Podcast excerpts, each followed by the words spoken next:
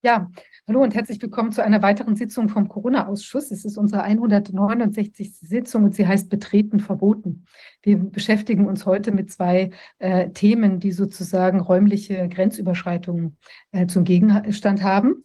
Und ähm, wir haben ja während der Krise eben sehr, sehr viele äh, Grenzüberschreitungen erleben müssen. Und es stehen ja auch weitere im Raum, zum Beispiel jetzt eine, eine Weitere ist die Geschichte mit Google, dass anscheinend ja jetzt äh, eine breitflächige Zensur erfolgen soll, dass alternative Themen äh, eben oder beziehungsweise alternativen Medien auch überhaupt gar nicht mehr ähm, zitiert oder auf, auffindbar äh, sein sollen bei Google. Also im Prinzip eine weitere ähm, Grenzüberschreitung im Bereich der, wie will man sagen, der Privatsphäre, weil letztlich wird, werden da ja auch Dinge aus den bislang digitalen Räumen entfernt, äh, die da eigentlich theoretisch drin bleiben müssten.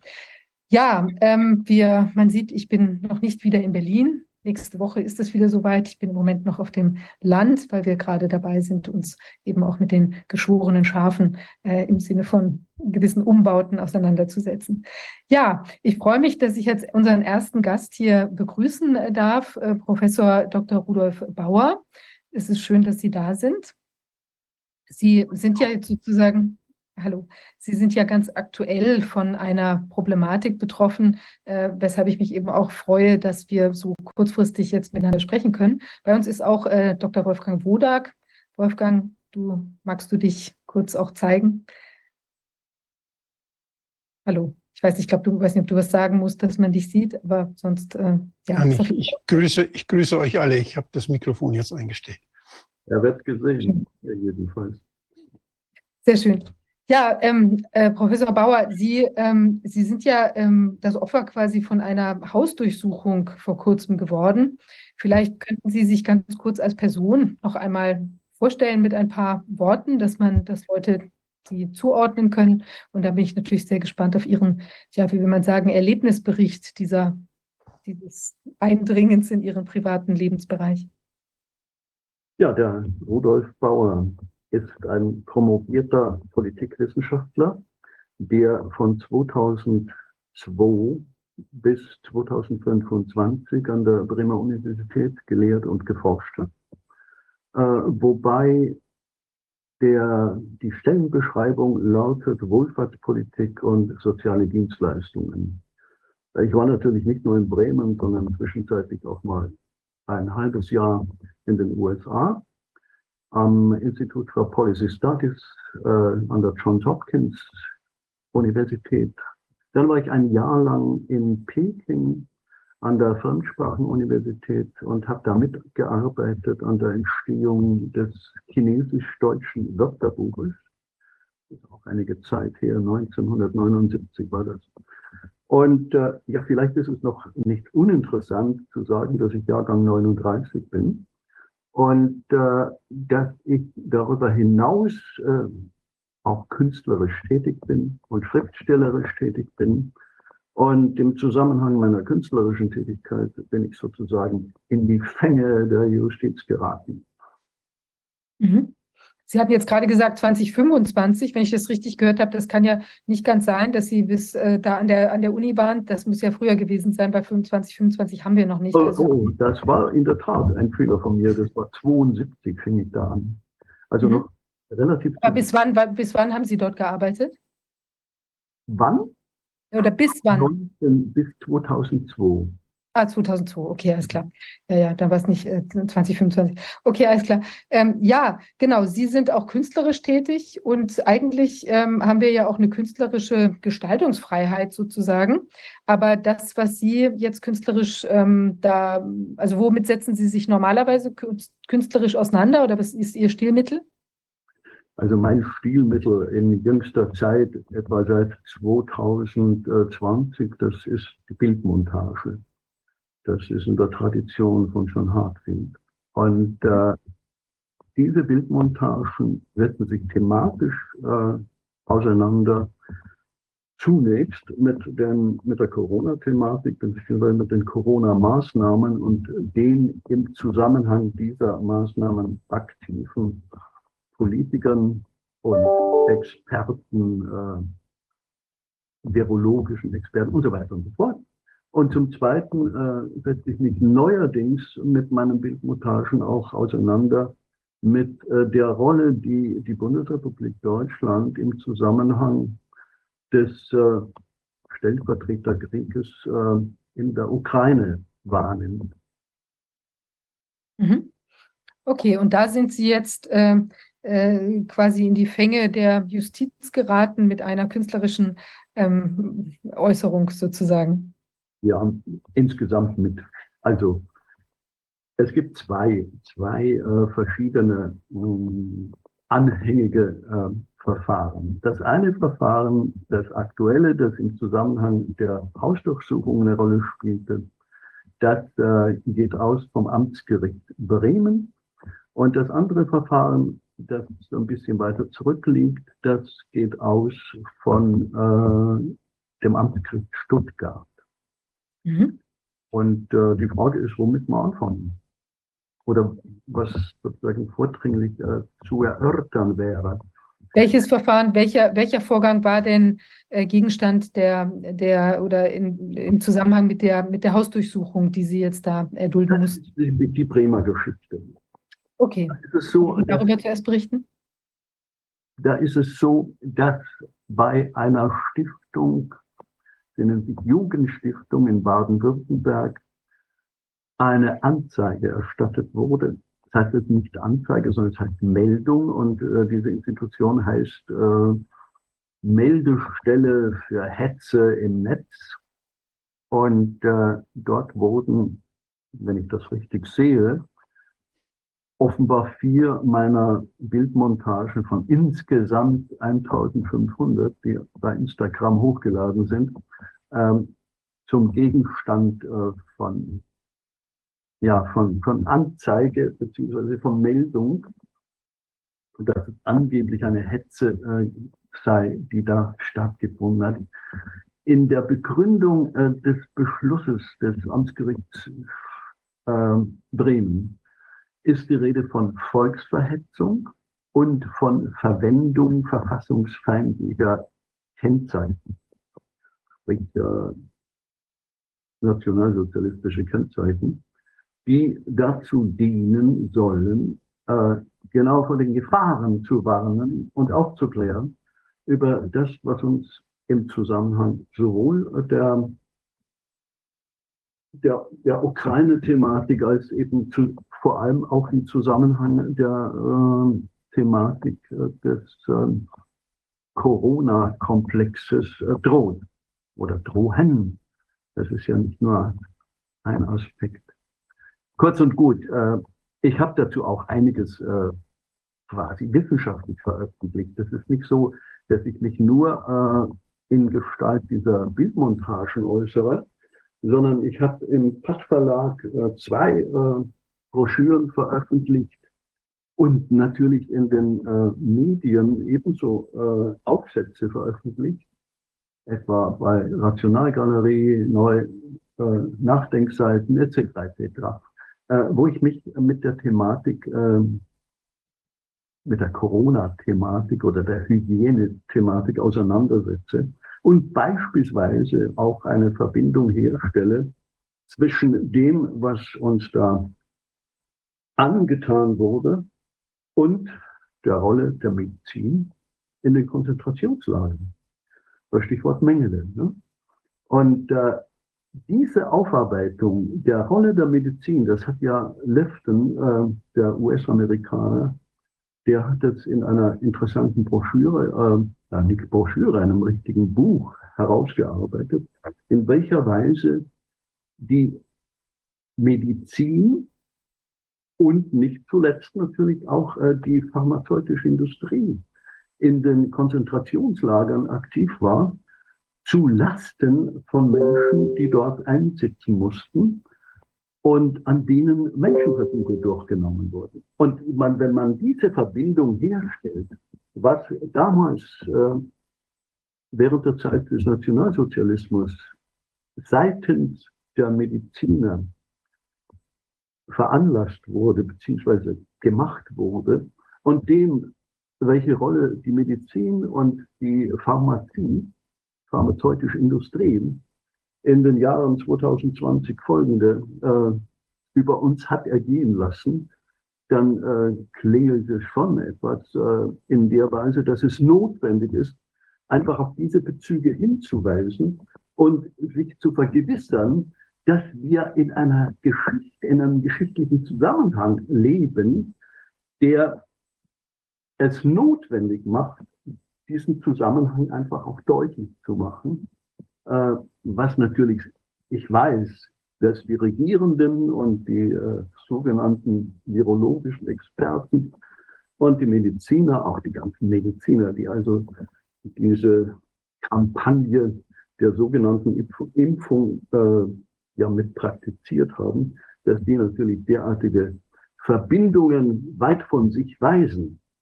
Aber genau dieses von sich weisen äh, ist in meinen Augen einfach auch ein Indiz dafür, dass nach dem Motto haltet den Dieb auf mich gezeigt wird, um nicht das deutlich zu machen oder zu erkennen und aufzuarbeiten, was notwendig wäre aufzuarbeiten nach äh, der, ich nenne es jetzt mal Pandemie. Wobei wir jetzt neuerdings, ich meine heute im Weserkurier, ich spreche aus Bremen, ist gleich auf der ersten Seite wieder ein wunderschönes Bild, wie wir es kennen aus früheren Zeiten, mit einer Spritze und äh, der entsprechenden Kanüle, wo dann darauf hingewiesen wird, dass Corona sich wieder ausbreitet. Ja?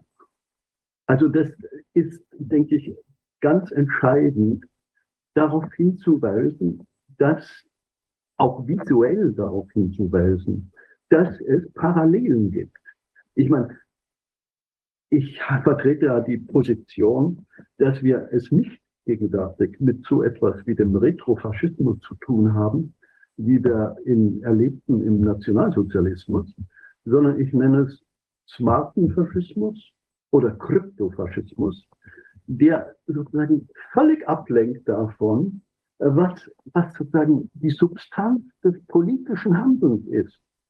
Das läuft ja genauso, wie ich das eben angedeutet habe, dass äh, auf die Partei AfD verwiesen wird, die ja von mir keineswegs hier äh, favorisiert wird. Aber dadurch, dass man das macht, lenkt man ab von den eigenen Fehlern, von den eigenen Problemen. Ich denke, in gewisser Weise könnte man die AfD auch als Kit für die Ampel bezeichnen. Äh, andererseits ist es so, dass die Ampelregierung natürlich nicht erst sie, sondern das fing ja schon unter der Frau Merkel an, dass sie durch ihre Art von Politik, nicht zuletzt auch im Zusammenhang von Corona, dazu beigetragen hat, dass immer mehr Menschen meinen, ihre Rettung würde bei der AfD sein. Ja? Also das ist eine ganz seltene, nicht seltsame, aber interessante äh, Melange, die wir auf Seiten der Kartellparteien inklusive Großteil der Linken äh, erleben, die großartig sich äh, gegen rechts wenden, aber selbst eine Politik betreiben, die äußerst, um mal vorsichtig zu sein, äußerst fragwürdig ist im Hinblick sowohl auf die Wahrnehmung der Interessen der Bevölkerung als auch äußerst der Interessen der Bevölkerung Notwendigkeit, äh, eine, eine Entwicklung nach vorne zu machen. Was wir gegenwärtig erleben, das ist ja sozusagen Rückschritt hoch zwei oder hoch drei. Kurz, äh, das war jetzt ein Versuch äh, klarzumachen, äh, dass meine Beschäftigung mit, äh, also meine künstlerischen Aussagen nicht sozusagen im luftleeren Raum äh, schweben, sondern dass sie auch eine, eine akademische oder wissenschaftliche Basis haben. Vor allem natürlich geschichtswissenschaftliche Basis. Interessant ist ja genau dies, dass in den Geschichtswissenschaften oder in der öffentlichen Diskussion das kriegerische Element der Nazi-Herrschaft kaum thematisiert wird. Es wird thematisiert, die Tatsache der Konzentrationslager. Es wird thematisiert oder werden thematisiert die Judenmorde. Aber damit wird sozusagen auch wieder der Blick in einer bestimmten Weise verengt und zum Beispiel wird niemandem klar oder soll auch niemandem klar, dass, dass im Zusammenhang der, des Engagements, nennt es mal so, der Bundesrepublik und der NATO und der USA in äh, der Ukraine alte ja, Perspektiven, geopolitische Perspektiven aufgemacht werden. Ich meine, äh, das Volk ohne Raum, das mal nach Osten äh, gewandert ist, das gewandert, einmarschiert ist, äh, dieses Volk ohne Raum ist ja jetzt wieder zugange. Ich formuliere es jetzt vielleicht ein bisschen, ein bisschen drastisch, aber ich denke, man muss, um aufzuklären, man muss, um warnen zu können, wirklich auch krass formulieren. Und man darf nicht äh, die ganze Thematik, äh, äh, soll ich sagen, zudecken äh, dadurch, dass man also lieb und nett ist. Und von daher äh, kann ich mir schon vorstellen, dass es eine Justiz gibt, eine Justiz, äh, die nach meinem Dafürhalten ihrer Funktion nicht gerecht wird, nämlich als äh, dritte Kraft, äh, jetzt von den Medien mal ganz abgesehen, dass die Justiz in bestimmter Weise zunehmend sich als Büttel des Staates begreift oder so handelt und damit eigentlich nicht die Interessen äh, der Bürger wahrnimmt. Wenn ich äh, die, den Strafbefehl aus Stuttgart nehme oder wenn ich den Beschluss nehme, den äh, mir das Amtsgericht Bremen zu äh, geschickt hat, dann ist es so, dass darin in einer ganz bestimmten Weise schon Vorurteile äh, formuliert werden. Also ich darf mal zitieren aus dem Strafbefehl äh, des Amtsgerichts Stuttgart. Zitat. Sie schickten am 7.2.23 einen Brief an den gesondert verfolgten Michael Ballweg der sich zu diesem Zeitpunkt in Untersuchungshaft in der Justizvollzugsanstalt Stuttgart und so weiter befand. Der Brief enthielt zwei Bände mit zahlreichen Fotomontagen, mit denen Feindbilder aus dem Corona-Leugner Schrägstrich Impfgegner-Milieu bedient wurden. Ja? Also ich meine, das ist ja schon eine Vorverurteilung in ganz größter und widerlicher Weise.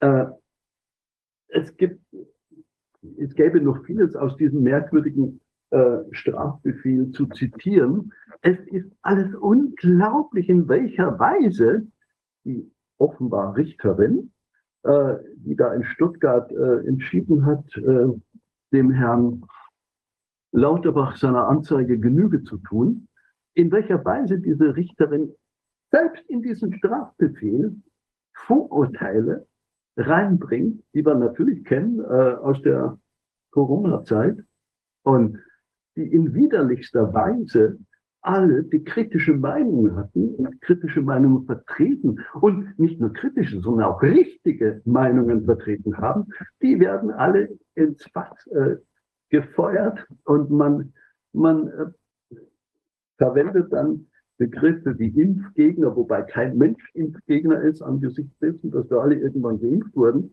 Und zum anderen, bei der Geschichte, die wir im Zusammenhang von Corona erlebten, ging es ja nicht um Impfung, sondern es ging um eine gentechnische Therapie oder Maßnahme.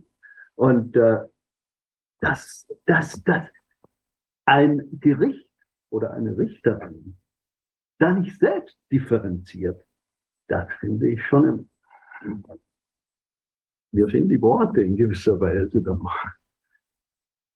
Gut. Ich, darf, ich Sie mal, darf ich Sie äh, kurz fragen? Also wir sind ja jetzt alle sozusagen da im Nachkriegsdeutschland äh, sozialisiert. Sie sind auch aus dem Westen?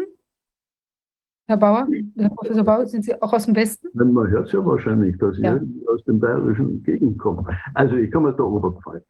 Okay. Und, äh, ich da, ja, als ich Jahrgang 39 mitgekriegt, noch einigermaßen, was für Leutchen dann in den Schulen unsere Lehrer gewesen sind, ja.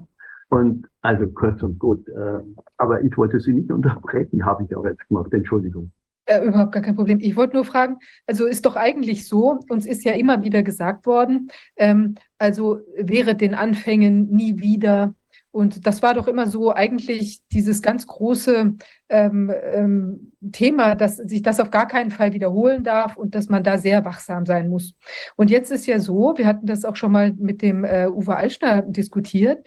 Eigentlich ist doch das, wo, wo manche Menschen jetzt ähm, durch künstlerische Gestaltung oder auch Formulierungen darauf hingewiesen haben, sind ja häufig gar nicht, man hat ja nicht gesagt, der Nationalsozialismus war ja viel weniger schlimm als das, was wir jetzt also relativiert, da, dass man gesagt hat, da ist ja eigentlich gar nichts passiert oder sowas in der Art, sondern manche haben ja dann gesagt, Achtung, ähm, da sind jetzt irgendwelche Grundrechtsüberschreitungen oder eben Experimente, experimentelle Impfstoffe werden hier vielleicht zu großzügig irgendwie ausgebracht. Achtung, da gab es schon mal sowas, was ganz, ganz schwierig war.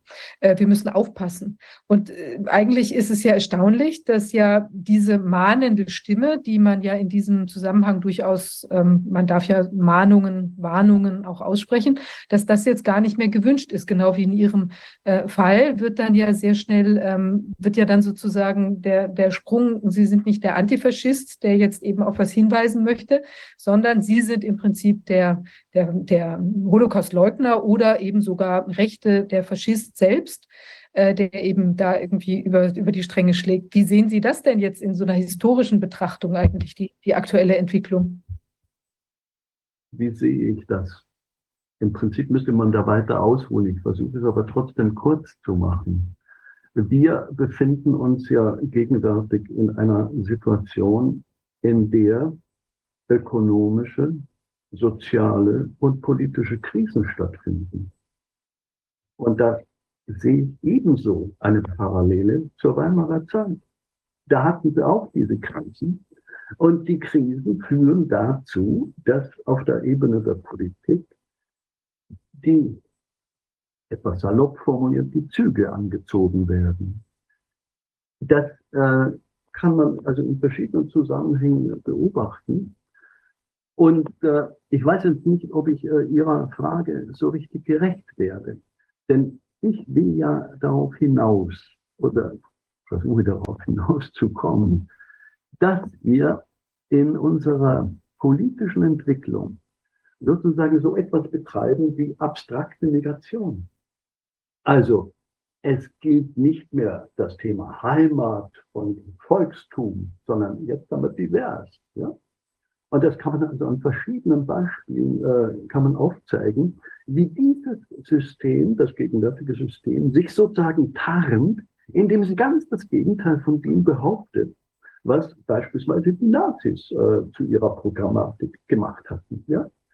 Deswegen fallen ja viele Menschen darauf ein und denken, nein, ja, das kann ja nicht so schlimm sein. Außerdem zeigen wir ja immer auf die berühmte AfD, äh, die sie schon längst verboten hätten oder verbieten hätten können, wenn die nicht so wichtig wäre zur Erhaltung dessen und zur Ablenkung von dem, was die gegenwärtige Politik macht. Ich meine, ich muss jetzt nicht wiederholen, was äh, unter der sogenannten Pandemie alles abgelaufen ist, in welcher Weise die ganze Bevölkerung sozusagen ähm, dirigiert, manipuliert wurde, was da, was da stattgefunden hat. Das war natürlich alles sozusagen zum besten Wohle der alten Menschen und äh, zum besten Wohle von allen. Das ist aber natürlich nichts anderes gewesen als auch wiederum eine Art von äh, Argumentation, die von den eigenen, die den eigenen beziehungsweise Aspekten ablehnen. Äh, Gibt es irgendwas? Nee, wahrscheinlich irgendeine kleine Rückkopplung. Okay. Äh, Habe ich Ihrer Frage oder bin ich Ihrer Frage gerecht geworden oder sonst müssten Sie es einfach nochmal stehen? Ja, also ich meinte eigentlich eher, dass wir einen oder auch, also das ist auch ein interessanter Aspekt, aber eben äh, im Prinzip, dass wir schon die, die, ähm, die, was man thematisieren darf oder dass eben dieses, dieses mahnen dürfen oder auf, auf historische mhm. Aspekte mhm. hinweisen dürfen, äh, um zu zeigen, Achtung, hier könnte sich etwas wiederholen. Also wie jetzt eben auch zum Beispiel, ich sage, Achtung, hier gibt es vielleicht wieder eine Immobilienkrise, äh, die es eben schon mal gab, oder Sie haben jetzt die Weimarer die problem, problembehaftete wirtschaftliche Situation erwähnt. Also wenn wir jetzt sagen würden, Achtung, das ist ja wie in der Weimarer Zeit, äh, hier geht es wieder irgendwie wirtschaftlich, geht es äh, um die Wurst und die Leute, ähm, da ist vielleicht äh, Möglichkeiten für, ähm, dass da äh, extremistische politische Kräfte irgendwie ähm, sich, ähm, also sich etablieren können oder sowas, ja. Und das darf man ja sagen, aber man darf jetzt nichts sagen, was an die, was eben äh, zum Beispiel jetzt eben eine, einen Vergleich Vergleich herstellt oder eine Warnung, Achtung, hier wird auch ein Experiment am Menschen gemacht, ähm, weil man eben gar nicht weiß, was tatsächlich in diesen Spritzen so alles drin ist und was es eben für Folgen hat. Ja? Und in dem Moment, wo man das sagt, ähm, ist das nicht okay. Also es ist ja irgendwie so, es ist eine Einschränkung passiert von dem, was man in Bezug auf ähm, antifaschistische Warnungen, sage ich jetzt mal, machen darf. Und das ist ja eigentlich überraschend, weil da war ja eigentlich immer ähm, sehr große Freiheit vorher. So habe ich das jedenfalls erlebt, dass man eben darauf, also dass es da kein, kein Problem gab, auf Dinge hinzuweisen. Das, also ich weiß nicht, ob das jetzt klar genug geworden ist, was ich sagen wollte. Ja gut, aber ich meine, es ist ja mittlerweile so, dass der Hinweis äh, ein Problem ist. Ja. Montagen versuchen deutlich zu machen, dass es so etwas wie Parallelen, Synchronizitäten, äh, gibt und dass wir einfach aufpassen müssen, äh, dass wir als Volk, als Bevölkerung, als Menschen nicht über, über den Tisch gezogen werden. Ich meine, Politik ist ja der Bereich, in dem Macht stattfindet. Und Macht hat auch etwas Verführerisches. Und warum sollten denn unsere Politiker nicht auch der Verführung erliegen. Jetzt mal ein bisschen ganz äh, sehr unakademisch formuliert. Darüber hinaus, ich meine, wir befinden uns in einer Weltsituation, nicht nur in der Bundesrepublik, sondern wir befinden uns einmal im europäischen Kontext, äh, wo also sehr verschiedene Interessen und äh, Entwicklungen zu beobachten sind. Wir befinden uns darüber hinaus im sogenannten westlichen Kontext, westliche Kultur, militärisch äh, abgesichert durch die NATO. Und äh, was die NATO anbelangt, da haben wir natürlich auch noch einen Verbündeten, äh, die USA, die ja im Übrigen natürlich auch in unserem Lande selbst sitzt und hier ihre Kasernen hat und ihre entsprechenden äh, Waffenlager. Kurz und gut, ich meine, und wenn ich jetzt noch diesen Punkt dazu nehmen darf. Die Bedrohung durch Atombomben, die ist ja nicht aus der Luft gegriffen. Aber es wird in einer unglaublichen Weise da, darüber hinweggegangen und so getan, ja, der Russ wird schon machen, gell? und äh, wie auch immer. Und selbst lagen hier in unserem Land Atombomben und sogar, äh, ich weiß gar nicht, mir fällt im Augenblick der, der Topos, der Begriff nicht ein, äh, bundesrepublikanische Flugzeuge können das, diese Dinger auch äh, laden und abschmeißen. Also kurz und gut, das ist alles eine hochbrisante, gefährliche Situation. Und da können wir nicht sagen, äh, damals war äh, der Nationalsozialismus, damit haben wir überhaupt nichts zu tun. Die Gefahr, die kriegerische Gefahr, die ist so immens. Und die Art und Weise, wie mit Pazifisten umgegangen wird zurzeit in den Medien und seitens der Politik, Strack Zimmermann nur mal als Beispiel oder Hofreiter, das ist doch unglaublich. Das hätte ich mir in den 50er, in den 60er, in den 70er, in den 80er, selbst in den 90er Jahren nicht vorstellen können. Wir sind in eine Situation geraten, und zwar nicht nur bundesdeutsch, sondern im global politischen Maßstab, die uns Kopf und Kragen kosten kann. Jetzt kann ich natürlich sagen, okay, ich bin alter Depp und äh, mir kann es mir kann es ja wurscht sein. Ne? Aber es geht ja doch letztlich um Kinder und Kindeskinder. Es geht um die ganze Welt. Und wenn ich nur sehe, wie im Zusammenhang der Pandemie und im Zusammenhang dieses merkwürdigen Krieges Verelendungsprozesse stattfinden. Verelendungsprozesse, auch hier in der Bundesrepublik. Aber in der Afrika, in den sogenannten Ländern der dritten Welt, die dorthin quasi die Not dorthin die Not abgeschoben wird. Oder ich meine, ein ganz anderes Beispiel, das ja jetzt nicht unbedingt mit meinem Verfahren da zu tun hat, die Art und Weise, wie unsere, Anführungsstriche, unsere Politik, unsere Politiker mit bei Nord Stream umgegangen sind. Kann man das fassen? Also wir haben einfach, um jetzt nochmal auf Ihre äh, Bemerkung zurückzukommen, Frau Fischer, wir haben eine unglaublich rasante Entwicklung in Richtung, in Richtung Gen, die höchst gefährlich sind. Und da meine ich, sowohl als Künstler als auch als Wissenschaftler, der nun im Ruhestand ist, das beitragen zu müssen, was notwendig ist. Wir können da nicht einfach, naja gut, ich meine, ich kenne natürlich auch ein paar Kollegen, die sich äh, zurückhalten, wenn sie noch leben und äh, das einfach geschehen lassen. Aber ich will das nicht. Ich will nicht den Zuschauer einer Situation machen, in der ja, der Planet auf dem, auf dem Spiel steht. Ich meine, die guten Klimakleber, wie man so schön sagt, die haben auch noch nicht begriffen, wo eigentlich der, der Hase läuft oder wo der Hase im Pfeffer liegt. Und äh, man diskutiert über Klima und Klimaerwärmung und was auch immer. Und man, ich muss es nicht weiterführen. Ich glaube, es ist klar. Ja, ähm, sagen Sie, und jetzt sind Sie ja, also was ja auch erstaunlich ist, jetzt haben Sie da offenbar eine unliebsame ähm, Äußerung äh, oder eine künstlerische Äußerung getätigt und dann ist man ja aber mit doch relativ brachialem, ähm, äh, also mit einer relativ brachialen Auftreten bei Ihnen vorstellig geworden, wie ich das äh, der Pressemitteilung da auch von äh, Professor Bruder äh, entnehmen konnte. Äh, können Sie das mal darstellen, was da bei Ihnen jetzt konkret passiert ist? Naja, es war morgens halb acht Uhr. Ich war gerade aufgestanden und in der Dusche und meine Frau schlief noch ein bisschen. Und dann äh, schelten, äh, schellte die Klingel. Dreimal Stunden.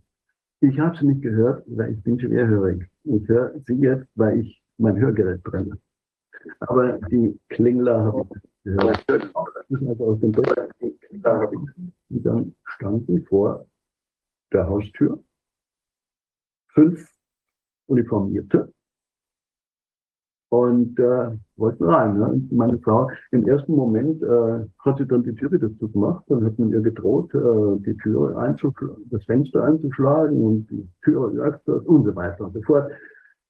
Ich komme aus der Dusche, also war auch noch nicht kleiderträchtig, äh, hatte auch kein Frühstück.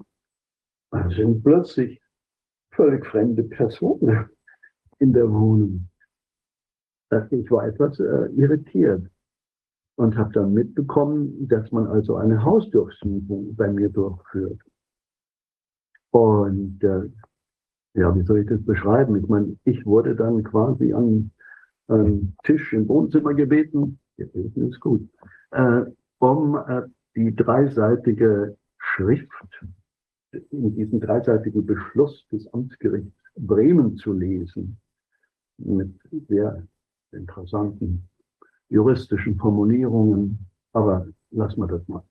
Jedenfalls, äh, drei Seiten durfte ich lesen, in der Zwischenzeit wurden alle möglichen äh, Räume auch, also ich hatte sozusagen eine Gesprächspartnerin oder eine Aufsichtsperson und dann äh, die anderen, die haben sich auf die Räume verteilt und haben alles irgendwie untersucht. Schränke geöffnet und Schubfächer äh, geschaut und Ja, kurz und gut. Da, also ich habe gesagt, also ich habe dieses, Schri dieses Schreiben gelesen und habe den Leuten gesagt, Leute, na Leute, habe ich nicht gesagt, aber ich habe gesagt, ich bin Wissenschaftler und ich bin Künstler und äh, Sie möchten doch bitte darauf Rücksicht nehmen, dass ich äh, quasi aus meiner, aus meiner, aus meinem Profil als Wissenschaftler und Künstler gehandelt habe und dass ich nicht jemand bin, äh, der nun entweder den, den, den, den Nationalsozialismus oder den Faschismus glorifiziert, ganz im Gegenteil. Und ich bin auch nicht jemand, der nun mit Waffen äh, diesen Staat, äh, wie soll ich sagen, verjagt oder verjagen. Man hat auch nämlich bei uns, also bei uns, heißt bei mir und meiner Frau, nach Waffen gesucht, ja, ob wir Waffen hätten. Dann, äh, nachdem das mit den Waffen irgendwie erledigt war, ob wir Bilder von Mao und von, äh, von Hitler hätten. Dann habe ich den Herrschaften gesagt, ja, in dem Regal, zwei Reihen sind äh, Bücher über China. Die war ja damals. Äh, und da sind bestimmt auch Bilder von Mao drin. Und ich habe unten, also wir wohnen auf zwei Stockwerken.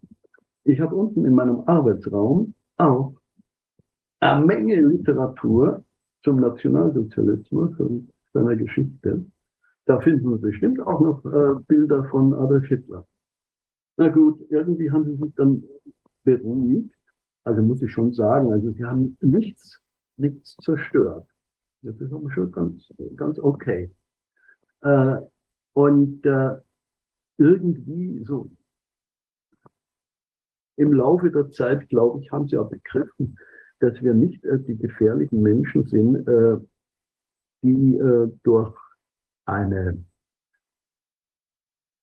ja, durch, durch diese, durch diese Kriminalpolizei, die nennt sich, nennt sich auch Staatsschutz, ja, äh, wirklich äh, betroffen werden können, sondern also ich habe mein, meine Positionen und vertrete auch und äh, ich habe auch nichts gegen die guten Polizisten, die da waren, oder Polizistinnen waren auch drin.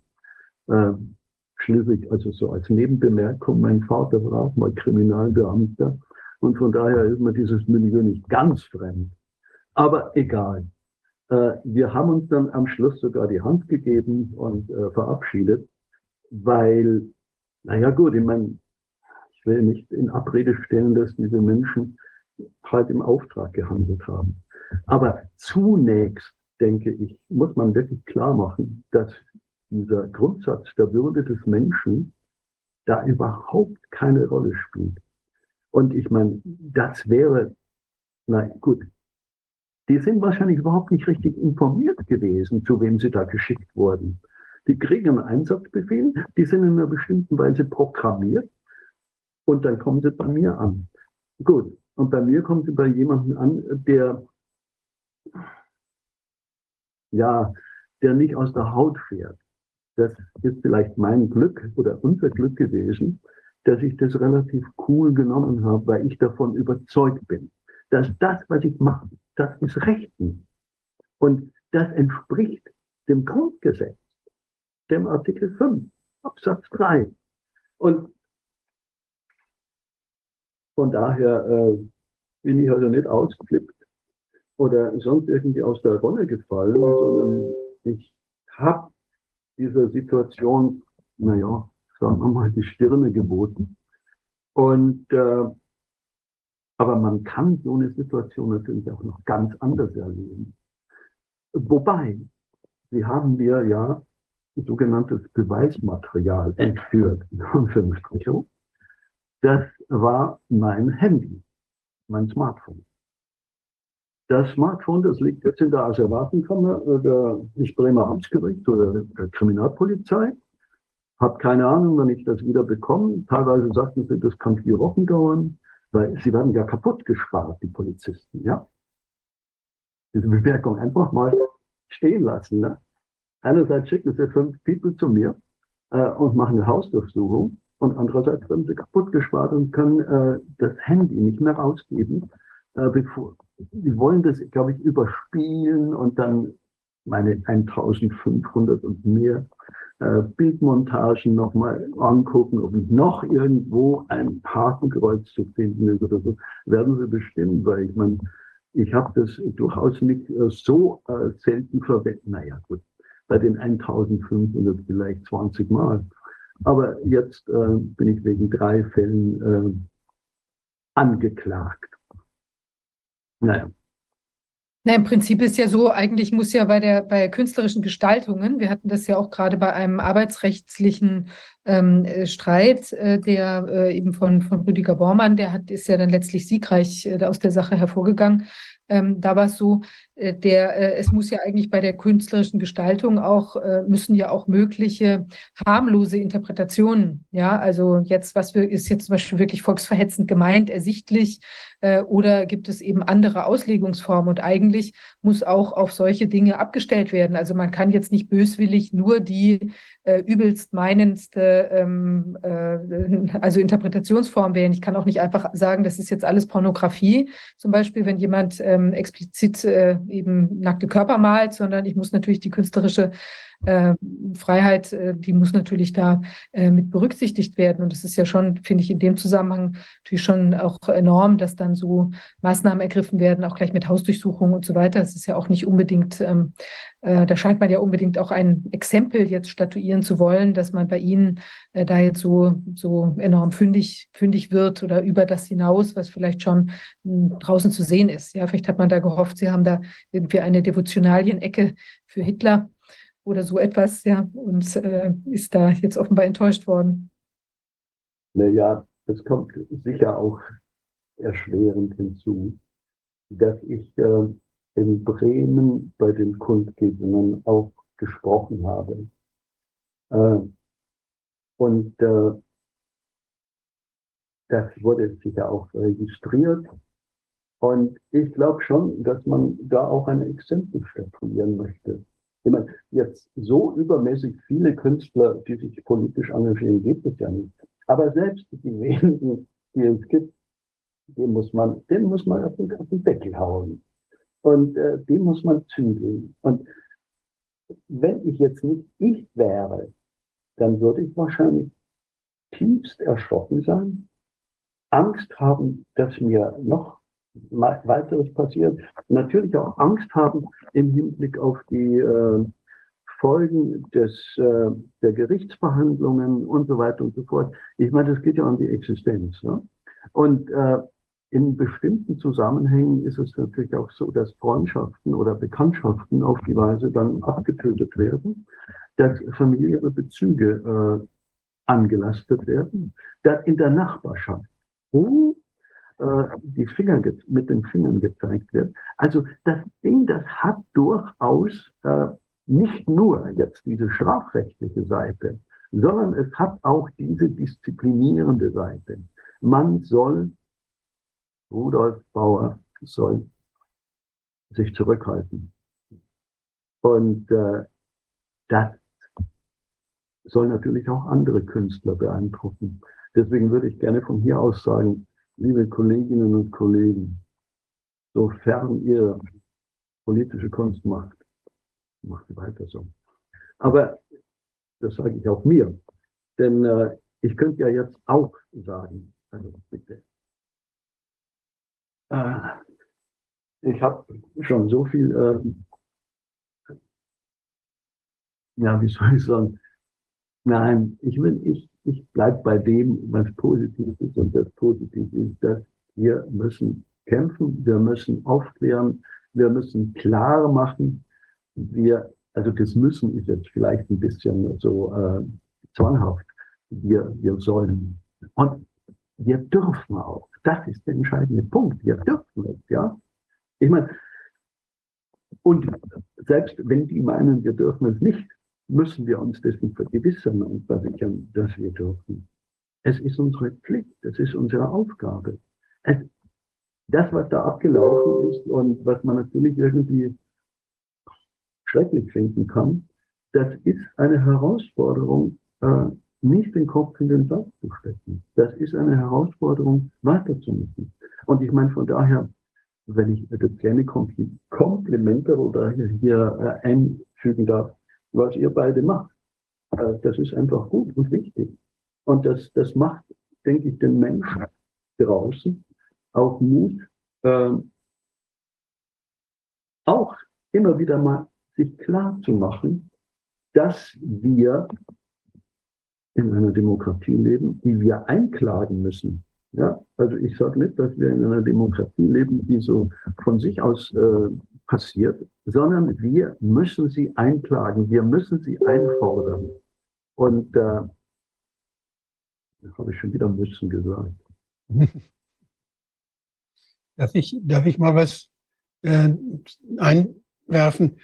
Also ich habe mal eben überlegt, so ich lebe ja auch schon 70 Jahre in dieser Republik und äh, über 70 Jahre und habe da dann auch nach und nach dann so gemerkt, was was da alles, was man alles darf als Künstler und was in den Satirezeitschriften, die haben ja sehr bissige Satirezeitschriften, da wurden überhaupt, und als Politiker weiß ich ja auch, wie man da angegriffen wird und dass man sich da alles gefallen lassen muss. Und also ich habe da ganz viele Bilder im Kopf, wo Politiker wirklich ganz heftig angegangen wurden. Und da hat jeder gesagt, ja, das musst du aushalten, du bist doch Politiker. Und habe ich auch ausgehalten und ich habe auch gesehen, dass andere das ausgehalten haben. Es gab eine gewisse Kultur des Kabarets und der, der, der Bissigkeit, ähm, die, die, es hat, die hat ja Deutschland geprägt. Man durfte bissig sein, man durfte auch so immer so am Rand sich bewegen. Und äh, das ist etwas, was, was ja auch ja, das, das bleibt in den Köpfen auch hängen und das sind, das sind wichtige Sachen. Und das ist für mich immer das gewesen, was ich auch unter Freiheit verstehe, dass man genau solche Sachen machen darf. Man geht ja nicht ernsthaft hin und beleidigt jemand, sondern als Künstler benutzt man Bilder. Und man benutzt auch Vergleiche. Und diese Vergleiche, dass man plötzlich, also wenn ich jetzt wenn ich jetzt irgendeine Diktatur nehme aus den vergangenen 500 Jahren oder irgendwelche schlimmen Geschichten, äh, wo, wo Menschen misshandelt worden sind, gequält worden sind, gefoltert worden sind, da gibt es ja so viele äh, Regierungen, die sowas gemacht haben. Aber diese eine Regierung in Deutschland, diesmal, die darf man da nicht als Vergleich nehmen. Nein, dann verharmlost man. Also das ist ein bisschen absurd, ist das alles. Das war ganz schlimm, was da passiert ist. Natürlich, das wollen wir nie wieder haben. Das habe ich 70 Jahre lang gehört. Das, das darf nie wieder passieren. Ja Gott, wir müssen uns daran erinnern, dass es passiert ist bei uns. Ja. Und, und ich habe also ich habe Ärger gehabt einmal, weil ich gesagt habe, in Deutschland hat es schon mal das gegeben, dass Ärzte nach dem Gesetz gehandelt haben und haben psychisch Kranke dann in die Vernichtungslager geschickt. Das war gesetzlich vorgeschrieben, das haben sie gemacht. Das ist schrecklich. Und das sind, das sind Sachen, die wollen wir, da haben wir in Schleswig, haben wir mit Bürgermeister, mit Landrat, haben wir dagegen demonstriert, dass das nie wieder passieren darf. Und ich als Abgeordneter mittendrin. Und das war, das war nicht verboten. Und wir haben das gemacht, weil es nicht wieder passieren darf und weil wir wollten, dass die Psychiatrie menschlicher wird. Das sind Sachen, die man muss Bilder benutzen dürfen. Und in der Kunst sowieso. Die Kunst soll ja uns auf neue Wege bringen und soll neue Verbindungen schaffen, die wir, die wir sonst, wo wir sonst nicht dran denken. Und das ist, finde ich, eine ganz, das ist eine wichtige Aufgabe. Und es hat, das Grundgesetz schützt deshalb ja auch diese Aktivität. Und äh, ich weiß, dass im Grundgesetz viele Dinge stehen, die man gegeneinander abwägen muss. Aber dieses Recht der freien Meinungsäußerung und das, das Recht auch der Wissenschaft frei zu sein und von Zwängen aus der Politik oder und auch der Kunst. Das sind unheimlich wichtige Rechte, die unser, die, auf die wir stolz waren die ganze Zeit. Und ich denke, wir sollen auch weiterhin stolz auf sie sein. Ja, ähm, was ich äh, da vielleicht noch anfügen darf, wenn wir betrachten, was beispielsweise ein Herr Böhmermann ja den Herrn Erdogan äh, sich leisten durfte. Ne? Das ist schon äh, sehr, sehr, sehr merkwürdig, was da nun äh, aktuell läuft. Aber ich denke, was Sie sagen, Herr Dr. Bordak, äh, das ist richtig, aber wir müssen einfach bedenken, dass wir uns in einer Zeitphase befinden, in der Krisen ökonomische, politische und soziale Krisen stattfinden. Und dann ist es noch eine Zeitphase, in der wirklich ein, ein Umbruch stattfindet. Ich meine, der gute Schwab, der redet von Great Reset, äh, aber die ganze Digitalindustrie, die explodiert, ja, und die riesen Gewinne gemacht haben, zum Beispiel auch während der Corona-Zeit. Und die bis in unser individuelles Leben hineinwirken. Ich meine, die Geschichte mit dem, mit dem äh, Handy oder dem Smartphone habe ich ja angedeutet. Man ist ja fast amputiert, wenn man so ein Gerät nicht mehr hat und das in der Asseratenkammer bei der Kriminalpolizei liegt oder beim Staatsschutz. Ja? Wir sind ja mittlerweile, also das nehme ich mich überhaupt nicht aus, wir sind ja mittlerweile, oder jetzt hier, dieses ist ja auch so eine, eine das hat ja auch mit Digitalisierung zu tun, dass wir unterhalten können. Das mit dem amputiert, das können Sie aber auch so sehen. Da ist Ihnen ein Tumor entfernt worden.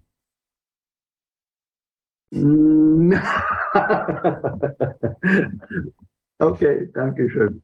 Aber leider muss man den Tumor dann wieder, wieder einsetzen. Man hat sich dann gewöhnt. naja, nicht gewöhnt. Aber okay, das wollen wir nicht vertiefen, weil das ist ein ganz anderes Thema, denke ich. Aber was mir noch einfällt oder einfiel im Zusammenhang des Verfahrens gegen mich, früher nannte man das Majestätsbeleidigung. Äh, früher, also besonders bei Herrn Lauterbach, äh, früher war dann die Rede davon, dass Gotteslästerung stattgefunden habe, ja. Und ich meine, wir müssen wirklich in dieser säkularisierten Gesellschaft sehen, dass sich neue Götter nicht nur in Weiß, äh, sondern in aller möglichen Weise sich hervortun. Und die Art und Weise, na gut, das will ich jetzt auch gar nicht weiter vertiefen. Ähm, ich will nur sagen, das haben wir ja hinter uns, die Gotteslästerungsparagraphen. Und das haben wir hinter uns, dass äh, die Majestätsbeleidigung äh, stattfand. Aber es gibt sozusagen neue Formen dieser ja.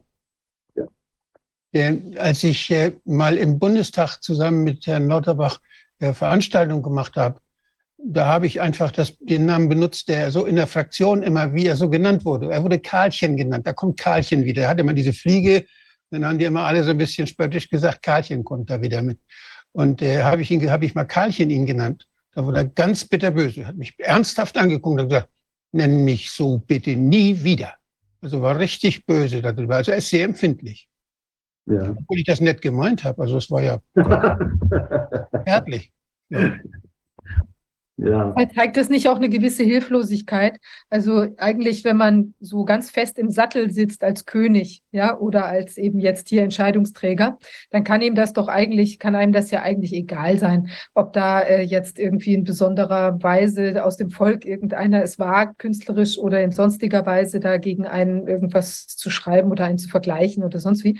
Aber ähm, es ist ja schon auf der anderen Seite eben eigentümlich, dass jetzt mit so einer Vehemenz, ähm, also es wirkt ja fast genauso übermäßig wie die Maßnahmen. Überall muss man noch auf dem Klo allein eine Maske tragen. Und äh, jetzt ist es eben so, dass man, ähm, dass es jetzt eben auch nicht opportun ist, ähm, irgendwie sich so ein bisschen mehr auch als Künstler irgendwie aus dem Fenster zu lehnen. Also aus meiner Sicht ist ja auch möglich, dass da so eine gewisse ja, dass man das eben vielleicht gar nicht erst aufkommen lassen möchte. Sie hatten es angesprochen, dass es eben den anderen auch Angst machen soll, nicht in diese Richtung zu gehen.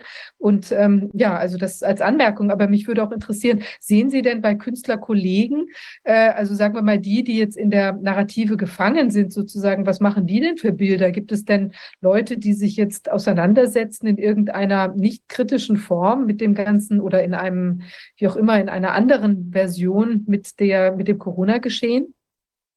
Naja, ich bin jetzt kein Kunstfeuilletonist und äh, besuche alle Ausstellungen, die es gibt. Ja, aber was Sie so mitbekommen haben, vielleicht von Kollegen oder Leuten, mit denen Sie zu tun haben. Ja, ja, ja, aber ich kann an der Stelle nur so antworten. Gucken Sie sich doch einfach mal die Kunstausstellungskalender an und schauen Sie nur auf die Titel. Es ist unglaublich. Das sind also Titel, die eher sozusagen ins Atmosphärische gehen oder Titel, die äh, Ja, Englisch ist natürlich auch sehr gefragt. Äh, nichts gegen Englisch. Aber ich meine, eigentlich sollte der Normalbürger auch eine Ausstellung besuchen wollen. Ja, aber wenn man schon von vornherein mit äh, irgendeinen englischen Titel, äh, den man gar nicht versteht und so, äh, belästigt, ich sage ja belästigt, dann äh, wird die Kunst zu einer Angelegenheit einer ganz bestimmten Schicht. Und wenn Sie zu Ausstellungsvernissagen gehen, was sind da für Leute? Ich will es jetzt nicht beschreiben. Jeder von uns weiß es oder mehr oder weniger. Und wenn Sie es nicht wissen, einfach mal zu einer Ausstellungsvernissage gehen. Das ist einfach so, dass die Kunst auch der Ablenkung dient.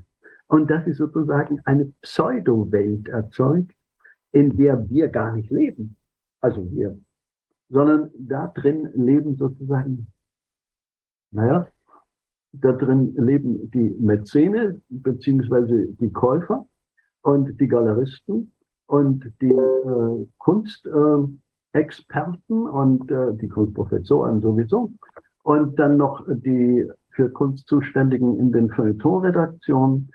Es ist na gut, und dann kommen die großen Ereignisse wie Venedig oder ja, Documenta ist ein interessanter Fall, in dem er in dem Zusammenhang auch ansprechen kann. Wenn wirklich mal was kritisch ist, dann kriegt es ein Etikett.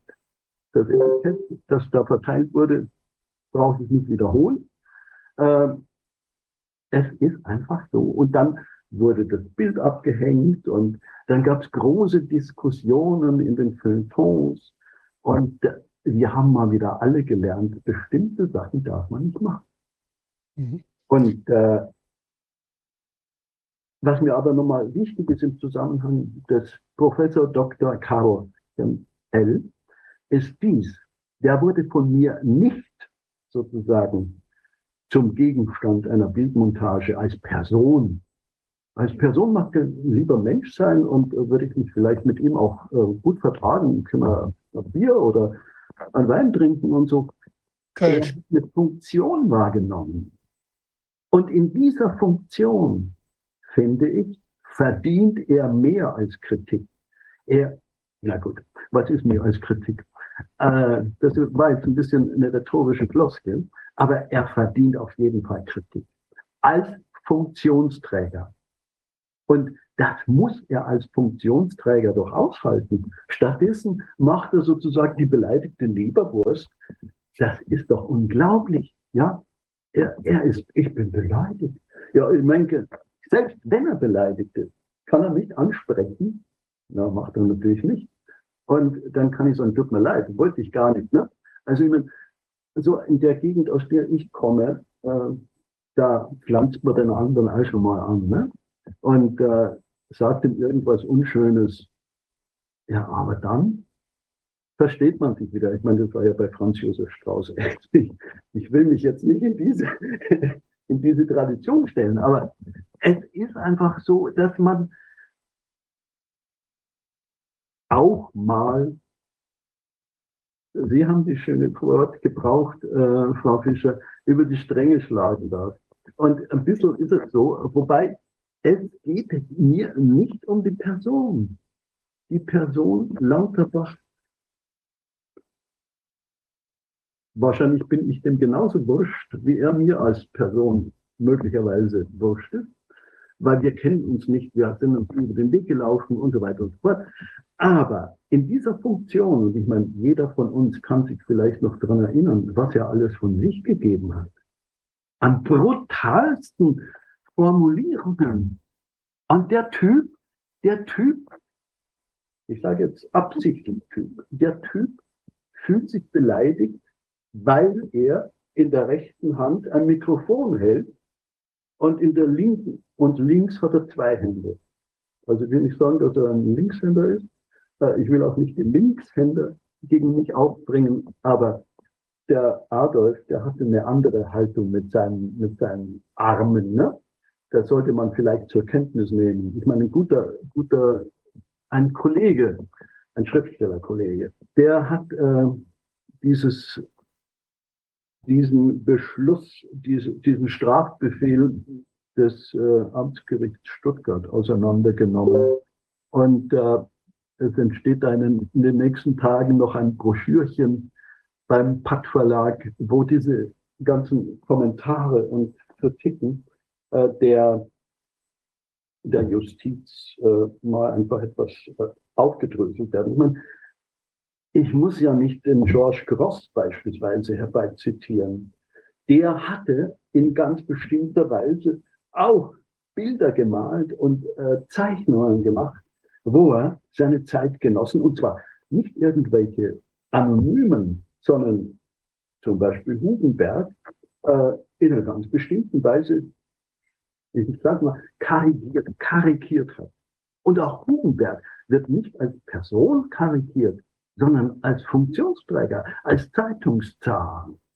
Und diese Möglichkeit auseinanderzuhalten, zu differenzieren, das würde ich doch einfach, das sollten wir wieder lernen. Oder sollten bestimmte Leute, die das verlernt haben, wieder lernen.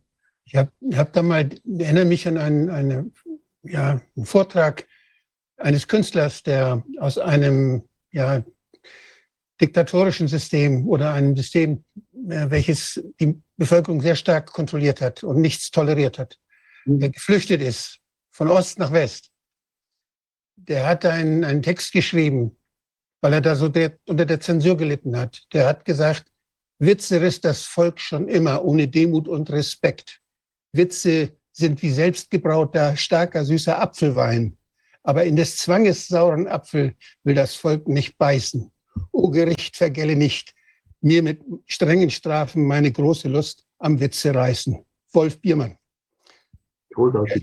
Der ist, der ist, jetzt, der ist jetzt sowas von bierernst, dass, es, dass ich es nicht fassen kann. In Corona hat er ja so eine fürchterliche Rolle gespielt. Er hat alles geglaubt und die Betonung von Bier, ne? doof erklärt, die wir kritisch waren. Kein Witz mehr, gar ja. nichts. Also das ist eine Sache, die man pflegen muss. Ja, ich meine, wenn ich zum Beispiel an den guten Beuys erinnere, die auch der, bei der Gründung der Partei Die Grünen mit beteiligt war. Ne? Da liegt noch ein Fettklumpen von ihm im Bundestag. Gar nicht schlecht, ne? Aber ich meine, wohin hat sich diese Partei entwickelt? Ich sage das deswegen, weil ja auch eine von den Bildmontagen, wo Herr Hofreiter drauf ist, äh, mir zur Last gelegt wird. Ne? Ja. Und äh, okay, man, man kann ja mit Verzeihung mit dem Herrn Fischer anfangen, äh, dem sogenannten Joschka. Da mhm. fängt das ja alles an. Und wir, wir befinden uns, das ist wirklich, anfangs merkt man das nicht. Ich muss gestehen, ich habe auch einige Zeit lang gebraucht, bis ich begriffen habe, was da eigentlich läuft. Weil wir sind ja alle sozusagen in dieses System hineinsozialisiert. Und natürlich hatte dieses demokratische System mit seinem Grundgesetz und äh, seinen Wahlen eine bestimmte Überzeugungskraft, eine faktische Überzeugungskraft. Und man hat dann natürlich auch immer, so ähnlich wie man das jetzt mit der AfD macht, äh, in die DDR verwiesen und gesagt, na dann. Geh doch rüber. Also, ne? Aber das ist die andere Sache, dass also nach 1989 sich hier unglaublich viel verändert hat, weil man nicht mehr das Schaufenster des Westens ist.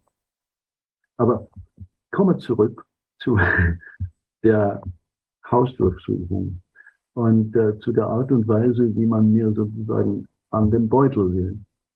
Das äh, hoffe ich, dass äh, das beispielsweise durch, die, durch den Beistand meines Anwalts äh, gut über die Bühne, Bühne, läuft. Aber sicher ist gar nichts. Und äh, man ist ja auch nicht sicher, ob plötzlich statt der Polizei irgendwelche anderen vor der Tür stehen.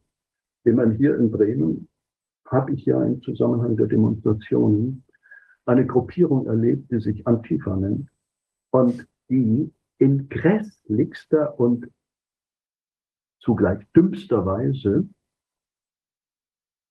die Demonstrationen für Freiheit äh, kaputt gebrüllt hat. Mit Sprüchen wie halt, halt, halt's Maul, halt die Fresse. Und, ich meine, Und da steht die Polizei da und tut nichts. Und man möchte sagen, vielleicht ist das ein stilles äh, Zusammenspiel von Kräften, die einfach gefährlich sind. Und äh, jetzt kommen wir wieder zu während den Anfängen. Ich meine, über die Anfänge sind wir schon längst hinaus. Hm. Ich würde gerne noch mal wissen, Sie haben ja also viele Bücher auch geschrieben und auch da sehr schöne oder interessante Wörter auch verwendet. Also Sie schreiben von äh, der Hygienegesellschaft oder dem Soft-Totalitarismus. Ähm, wie sehen Sie denn die Richtung, in die unsere Gesellschaft läuft? Meinen Sie einfach so aus Ihrer persönlichen Einschätzung, gibt das einen Weg zurück? Oder sind wir jetzt schon sehr weit fortgeschritten auf diesem Weg in was etwas sehr Ungutes? Naja, ich bin kein Prophet. Äh, ich bin davon, ja doch, ich sage jetzt mal, ich bin davon überzeugt, dass es bestimmt, und mit Sicherheit, aber vielleicht machen wir das irgendwas vor, einmal eine Umkehr gibt. Also nicht unbedingt eine Umkehr im Frieden, sondern wir müssen weiter. Also ich denke schon, dass eine Gesellschaft der Zukunft natürlich auch äh, die digitalen Möglichkeiten nutzt.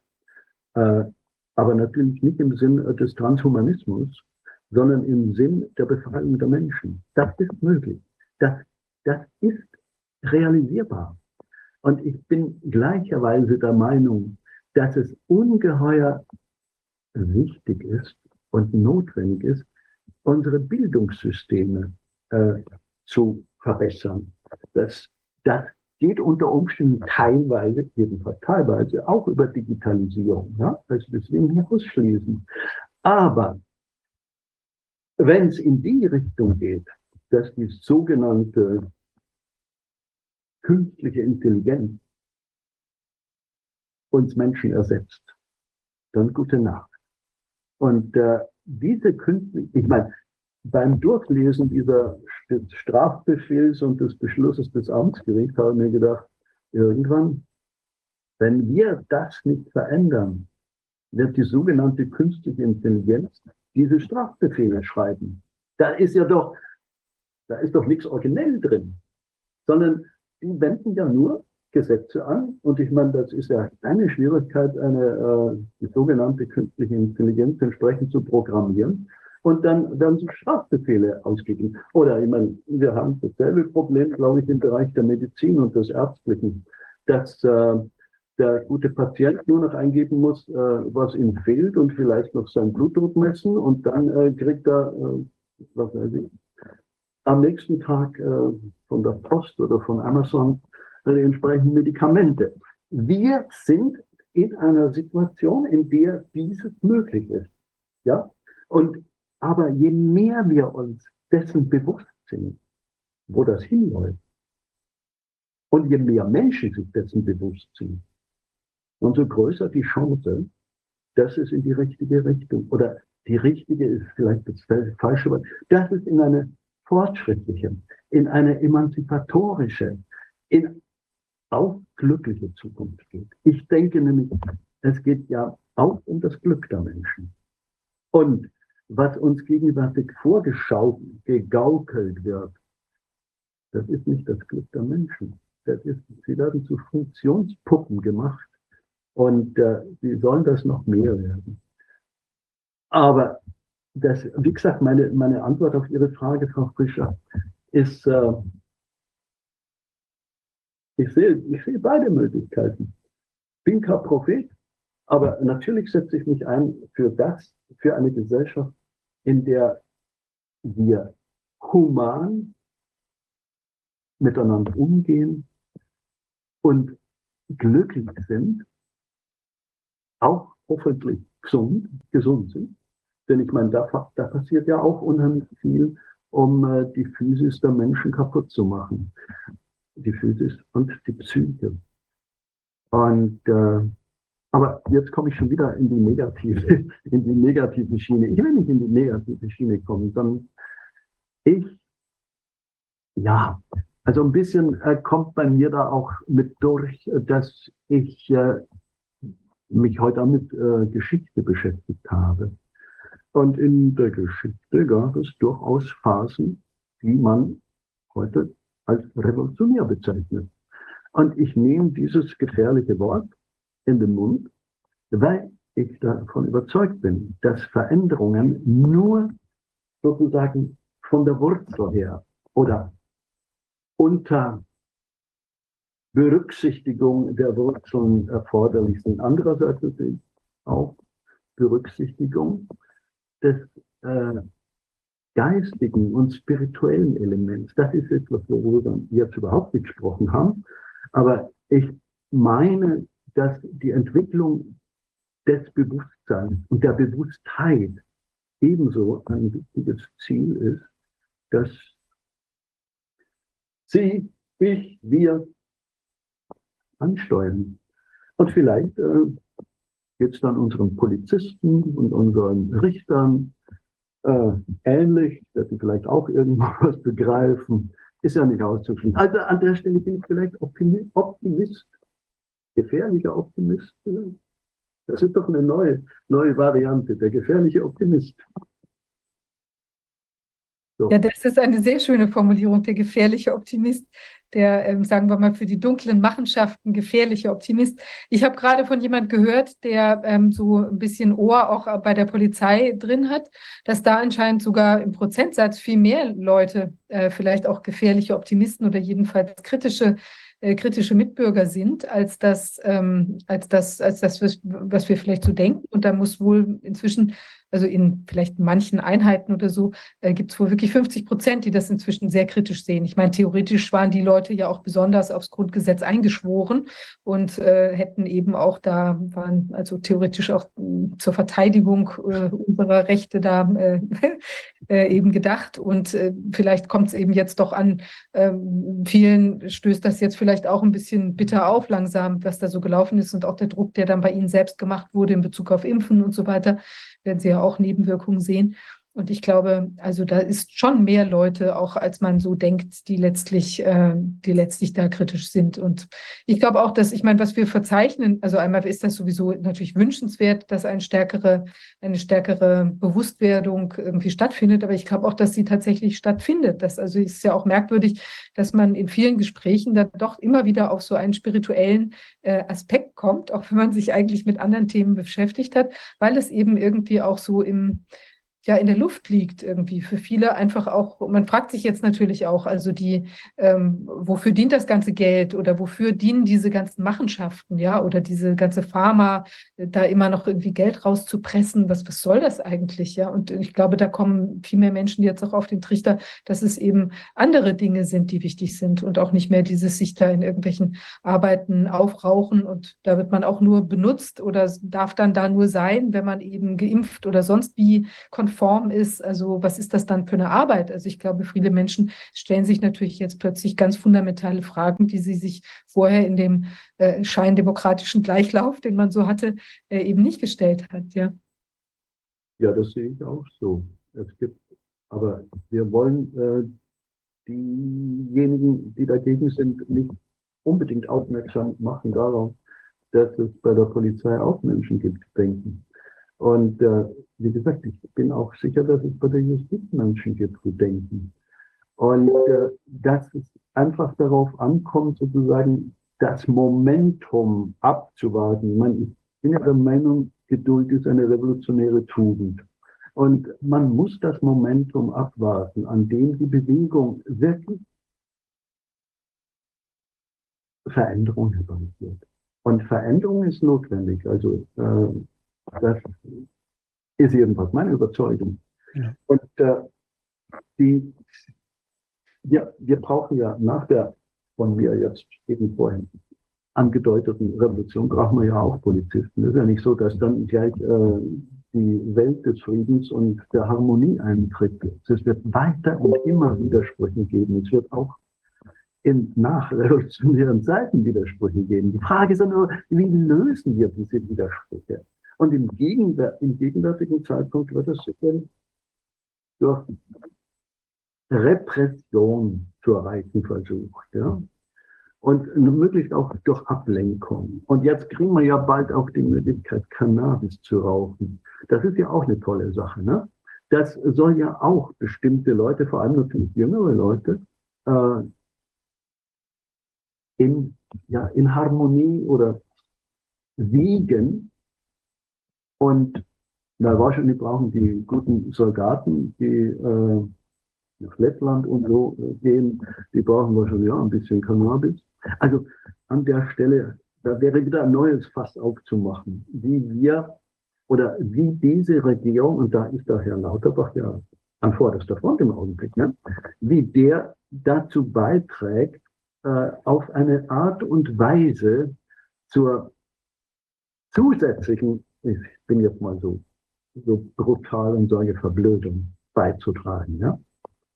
Äh, ich will damit niemanden äh, kränken und beleidigen, weil das finde ich ja, ist ja auch ein großer Fehler gewesen und immer noch derjenigen, die Corona-kritisch sind, dass sie dann die, die sich Anführungsstriche aber impfen ließen, als, als Schafe bezeichneten oder als, als dumm. Die sind nicht dumm, die sind nur einfach manipuliert, ja.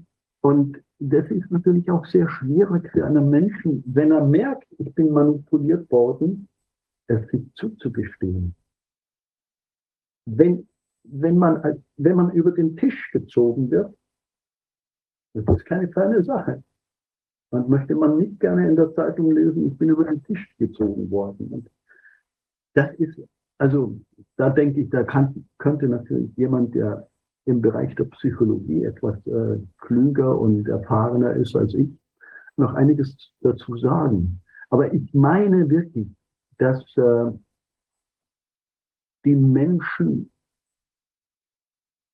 aus, aus ganz bestimmten Konditionen heraus, wobei diese Konditionen ihnen auch an, anerzogen wurden. Die werden so geboren.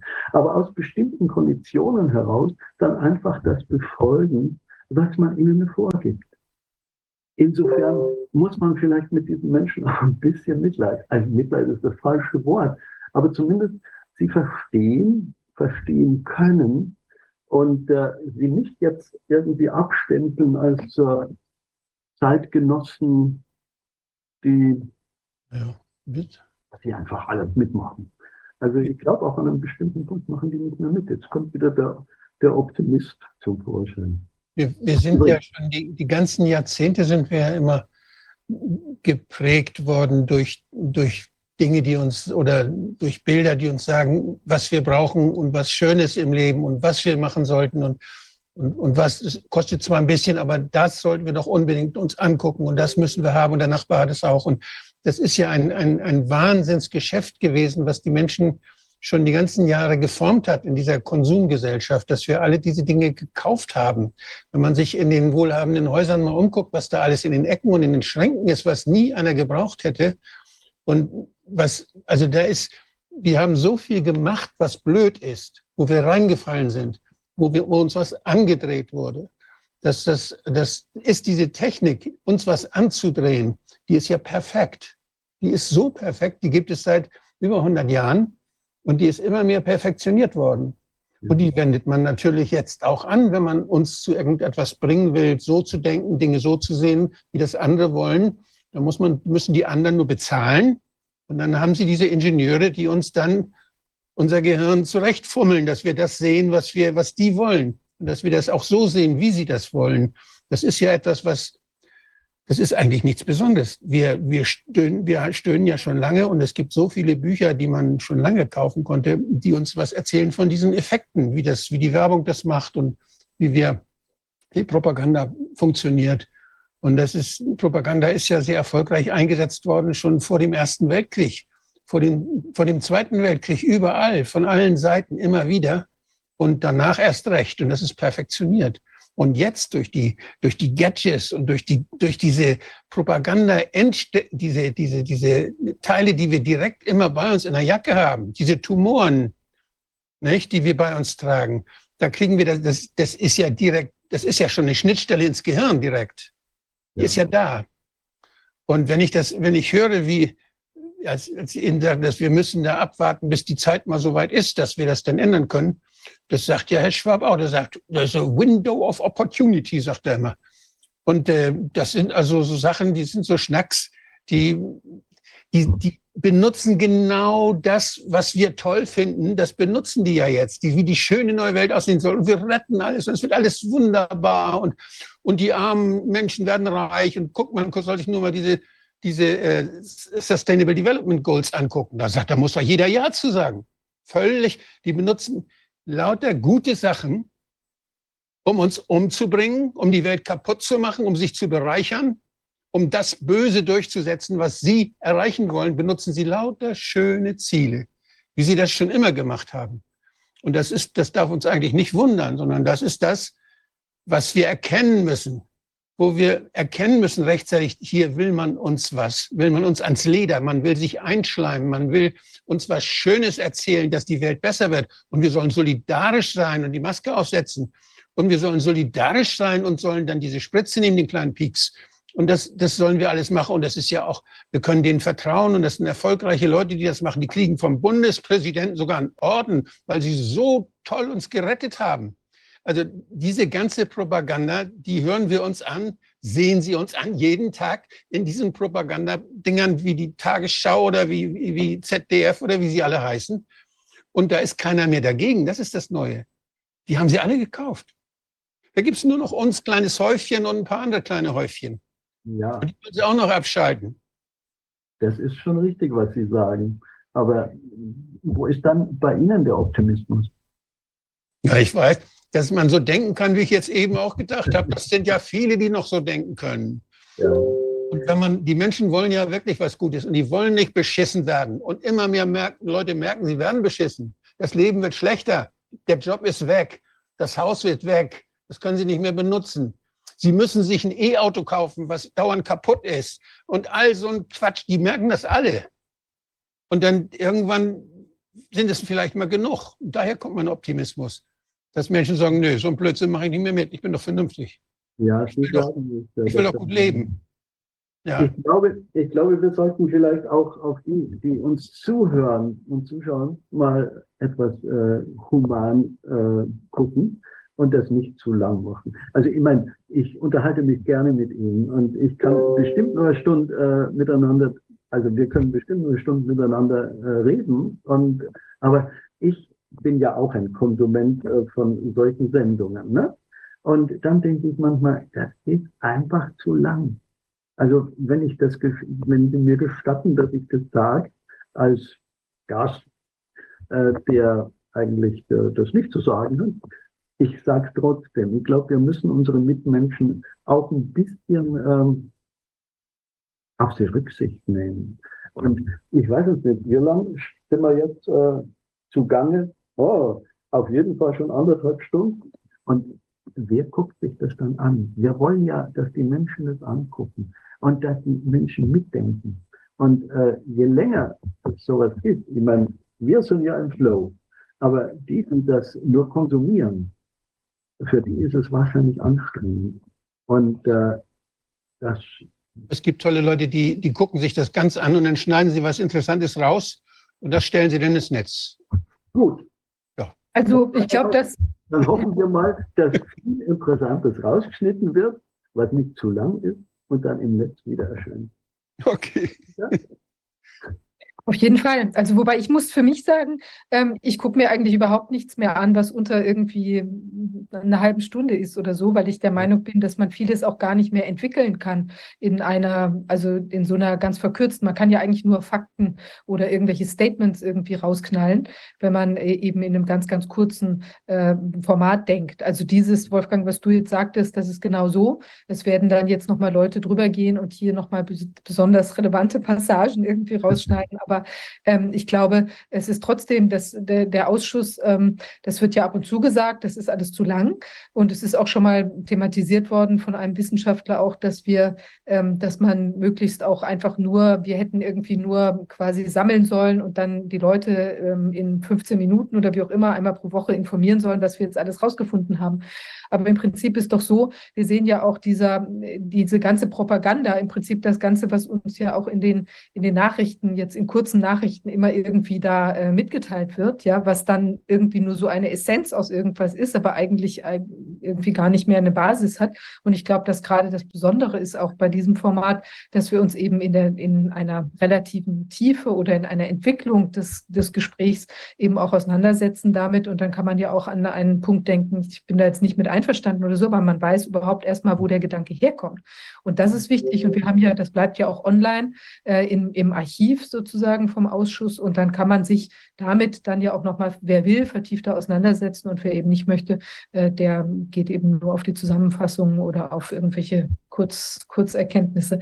Aber ich finde total toll. Wir haben viele Themen berührt. Sie sind ja auch nicht nur äh, sozusagen ähm, jetzt hier Opfer eines, eines, äh, eines, äh, einer Hausdurchsuchung, sondern sie sind ja Künstler und sie sind Sozialwissenschaftler und ähm, haben ja sehr, sehr viele Dinge auch schon gemacht und erlebt und gedacht. Und ich glaube, das ist vor dem Hintergrund auch, ähm, wäre es ein Ding der Unmöglichkeit gewesen, wenn wir versucht hätten, all das in eine halbe Stunde zu pressen. Ich freue mich, dass Sie dass Sie hier waren und uns äh, hier auch äh, ja, wichtige Gedanken, finde ich, auch mit auf den Weg gegeben haben. Und ähm, wir gucken mal, wie sich das bei Ihnen weiterentwickeln wird. Und es ist schön, dass Sie sich nicht beirren lassen, sondern weiter mit Ihrem künstlerischen Ausdruck äh, arbeiten werden, um hier den Finger in die Wunde zu legen.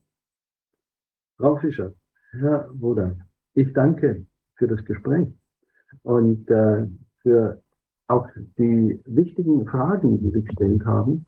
Und äh, vielleicht äh, können wir auch einen Gruß senden an den Staatsschutz. Aber natürlich einen freundlichen. Der bestimmt gerade zuguckt, ja. Der dokumentiert das alles ganz genau für die Geschichte und für immer. Vielen Dank dafür. Okay. Also, Ade. Das war's, ne? Ja, herzlichen Dank. Ja, ich danke. Ja, wir haben äh, unseren nächsten Gast auch schon da. Jedenfalls sehe ich sein Bild. Ich hoffe, dass er auch äh, anwesend ist. Ah ja, sehr schön. Ähm, ja, wir hallo. als hallo. Wir haben als unseren nächsten Gast ähm, den äh, Juristen Stefan Kowagner.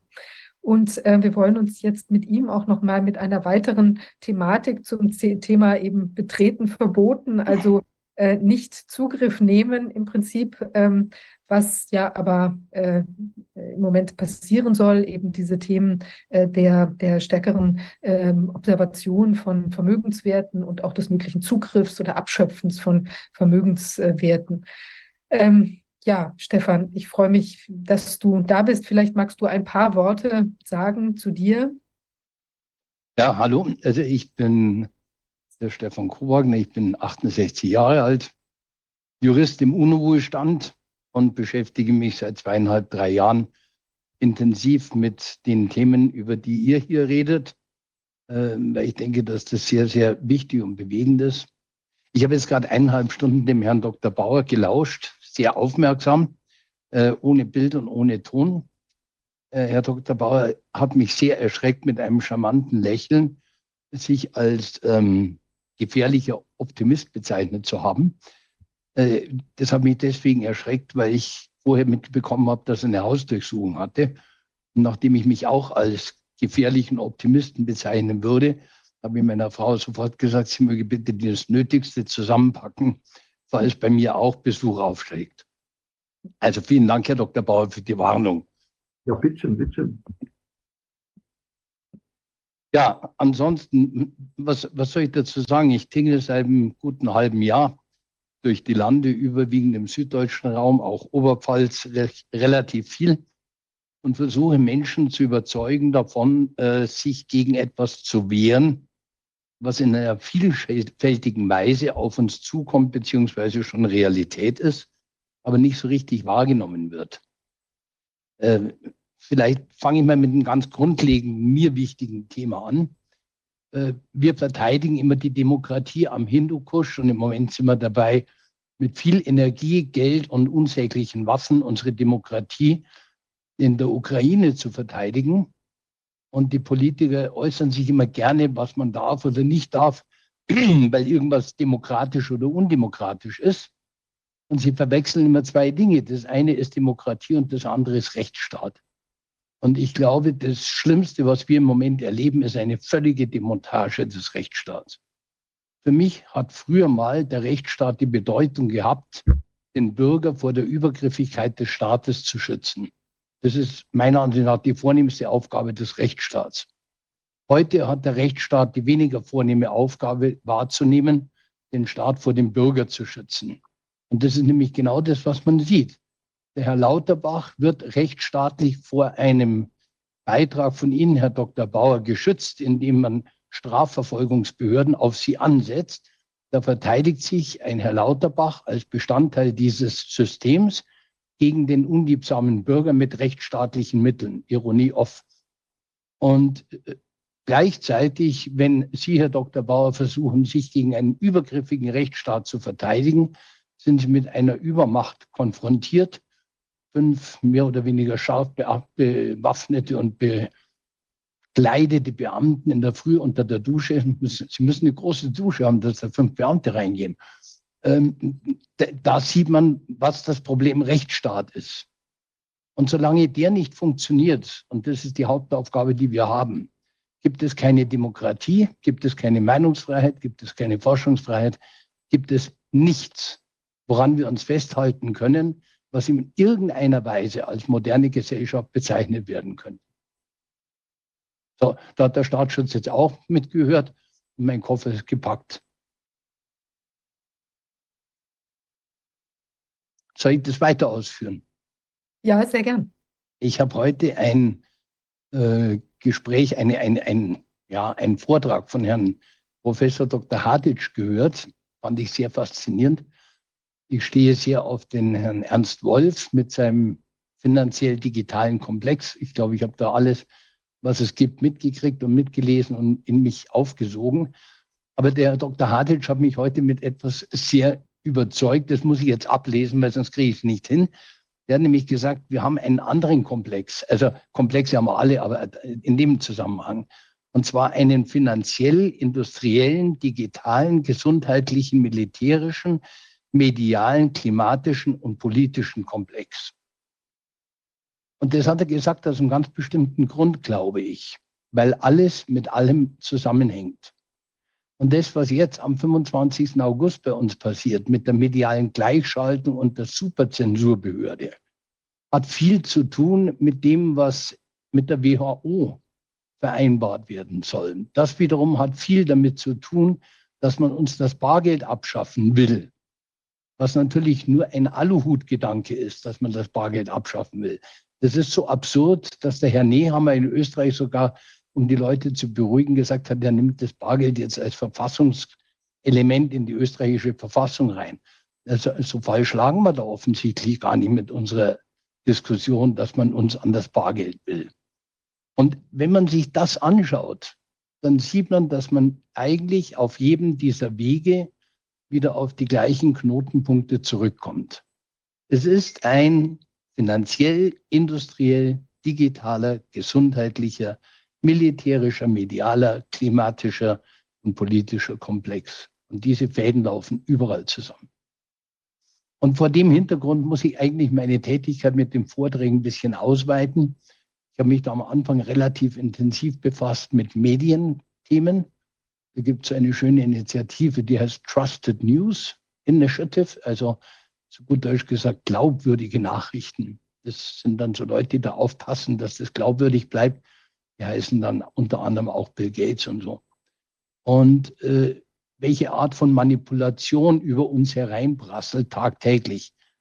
Äh, 24 Stunden, sieben Tage. Das nächste, womit ich mich sehr beschäftigt habe, war dann in der Folge aufgrund vieler Fragen, die besorgte Leute an mich herangetragen haben, das Thema eines Lastenausgleiches. Kommt sowas wieder oder kommt sowas nicht wieder? Ich bin der festen Überzeugung, es kommt wieder.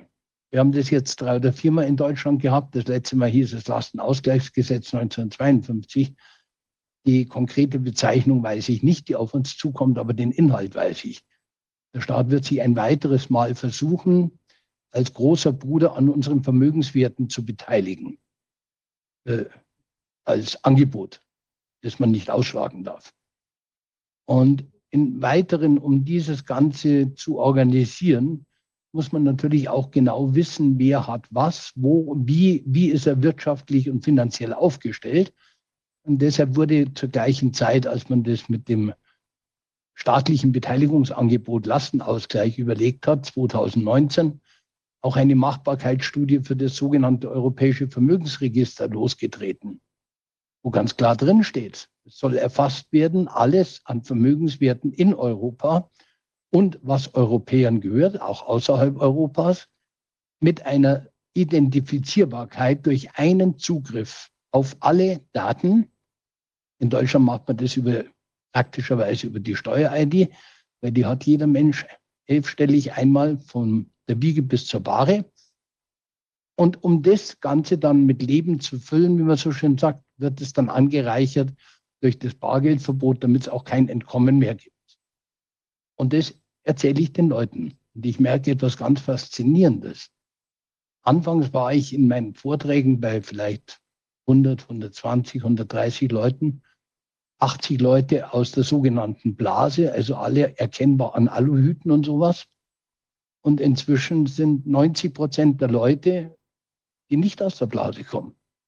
Ich habe die ersten äh, gewerbetreibenden Verbände, die bei mir anfragen, könnten Sie mal uns das erklären, worum es da eigentlich geht. Das ist ja unsere Zukunft. Ja, erklärt euch das euer Abgeordneter nicht? Nein. Und auch in unseren ständischen Vertretungen hören wir darüber nichts. Und das ist für mich eine Aufgabe. Ich kann nur eine beschränkte Aufgabe wahrnehmen, aber diese beschränkte Aufgabe, die Leute aufmerksam zu machen und misstrauisch zu machen, das sehe ich als meine Kernaufgabe. Ja, ich glaube, das ist sehr wichtig, weil tatsächlich viele Menschen das gar nicht realisieren. Also es gibt ja auch jetzt so, also viele denken ja auch, Corona sei jetzt vorbei. Also wir wissen, oder jetzt wird ja irgendwie, wie heißt die neue Variante, Eris oder so? Ja, äh, ja. Möglicherweise auf uns zurollt. Ich frage mich auch, wer die sich diese Namen nach welchen Prinzipien immer wieder ausdenkt. Aber ähm, die, äh, da denkt man, das ist vorbei. Aber wir sehen ja an anderen Stellen, also auch jetzt diese äh, angeblich äh, bestehende Bargeldattacke da möglicherweise in Australien, wo doch jetzt auch nur ähm, ich glaube, 500 Dollar oder so, äh, glaube ich, ich weiß gar nicht, ob, ob man das überhaupt noch bekommt oder wenn vielleicht auch nur über einen längeren Zeitraum oder so. Aber das gibt es ja überall, solche Bestrebungen jetzt. Und ich glaube, dass sich die Menschen eben, wo du auch diesen Komplex angesprochen hast, absolut viele sich noch nicht äh, im Klaren sind, wie sehr das alles zusammenhängt und dass es im Prinzip nur verschiedene äh, Facetten der immer gleichen Medaille sind. Ja? Und das ist total wichtig, da den Leuten zu zeigen, ihr könnt jetzt nicht beruhigt euch äh, hinlegen, weil jetzt erstmal die Maskenpflicht weg ist ähm, und ihr irgendwie glaubt, das ist vom Tisch, sondern das wird an anderer Stelle weitergehen. Und eigentlich sieht man immer irgendeine Art von wirtschaftlichem Interesse und oder eben einem stark machtgetriebenen ähm, Interesse oder Vorgehen. Äh, Frau Fischer, äh, vergleichen wir mal einfach den Zusammenhang zum Beispiel zu dem Thema, was Sie jetzt gerade ansprechen, zwischen dem digitalen Element des Komplexes und dem finanziellen Element des Komplexes. Viele Leute sagen zu mir, na ja, wenn ich drüber nachdenke, das Abschaffen des Bargeldes äh, ermöglicht eine lückenlose Kontrolle des Menschen. Dann lachen die und sagen, ja, das glaube ich jetzt nicht. Wir sind vielleicht 80 Millionen, wir haben vielleicht jeder sagen wir mal, pro Tag zehn Zahlungsvorgänge, dann sind es vielleicht pro Tag 800 Millionen Zahlungsvorgänge. Wer soll denn das kontrollieren? Finanzieller Komplex. Dann sage ich, ja, dafür gibt es den digitalen Komplex. Weil der digitale Komplex mit der künstlichen Unintelligenz, wie ich letztens gehört habe, und mit Algorithmen sehr wohl in der Lage ist, im Sekundentakt, im Minutentakt Milliarden von Informationen aufzunehmen, zu speichern, zu erfassen, zu schubladisieren, zuzuordnen und Handlungsempfehlungen auszuspucken. Das ist technisch sehr wohl möglich. Das glauben die Leute nur nicht. Und dann, äh, ich bin ja auch jemand, der es immer ein bisschen äh, spaßiger möchte, dann sage ich den Leuten, ihr müsst einfach damit rechnen. Wenn ihr am Dienstag im Hofbräuhaus in München wart und eine Schweinshaxe konsumiert habt und ihr geht am Donnerstag zum Aldi und kauft euch drei Schweinerückensteaks. Dann kann euch passieren an der Kasse beim Bezahlen, dass es heißt, nein, der CO2-Fußabdruck gibt das nicht mehr her. Dreh um, leg das Schweinehalsgrad zurück und hol dir drei Pfund Karotten. Das ist nämlich das, was wir dir jetzt empfehlen als Nahrungsaufnahme. Und dann lachen die Leute. Aber gleichzeitig merken sie, da ist was dran. Dahin geht's nämlich. und viel schlimmer für meine Begriffe als das Basteln an der nächsten Pandemie ist für mich diese ganze Klimathematik. Nicht nur, dass die ein wesentlicher Faktor in dem äh, Vertrag mit der WHO ist, ist uns allen klar. Die WHO kann sagen, oh, das Klima ist jetzt noch schneller wärmer geworden, als wir gedacht haben. Jetzt verhängen wir mal Lockdowns. Die brauchen dann nicht mal mehr ein Virus dazu, da reicht ihnen ein Thermometer. Ähm, in diesem Zusammenhang habe ich natürlich unendliche Anlässe und Möglichkeiten, die Menschen zu überwachen. Und wenn ich jetzt einen Schritt weitergehe und sage, jetzt nehme ich zu dem finanziellen und digitalen, nehme ich jetzt das Industrielle dazu, dann sage ich, naja, dann hänge ich jetzt dem guten Menschen erst einmal ein E-Auto an die Backe. Herr Dr. Bauer hat es so schön gesagt, das ist eine Waschmaschine mit vier Rädern. Manchmal geht es ja, manchmal geht es ja nicht. Aber die lade ich jetzt bitteschön nur noch über einen smarten Stromzähler, einen Smart Meter. Und den werde ich nehmen. Den werde ich ganz einfach deswegen nehmen, weil der Stromversorger mir sagt, wenn du ihn nicht nimmst, dann kriegst du keinen Strom mehr. Also werde ich ihn nehmen. Und darüber werde ich online verfolgen können, Stromverbrauch, welche Art und welche Menge von Stromverbräuchen, sprich welche Beweglichkeit mit dem Smart Auto gefahren wird und, und, und. Das heißt, da bin ich jetzt dann im nächsten Bereich im industriellen Komplex. Und so kommt alles zusammen. Jetzt sind wir schon in den fünf Minuten oder zehn Minuten, wo wir das angedacht haben, bei dem finanziellen Komplex gewesen, beim industriellen Komplex gewesen, beim digitalen Komplex gewesen, beim Gesundheitsthema gewesen und beim Klimaproblem. Und das Ganze wird dann oben aufgepoppt und organisiert und orchestriert vom politischen Komplex. Ich meine, das sind ja nichts anderes als ähm, zweitklassige Dirigenten, die mit ihren Stäbchen rumwirbeln und versuchen, dieses ganze System einigermaßen unter Kontrolle zu kriegen, so dass es auch funktioniert.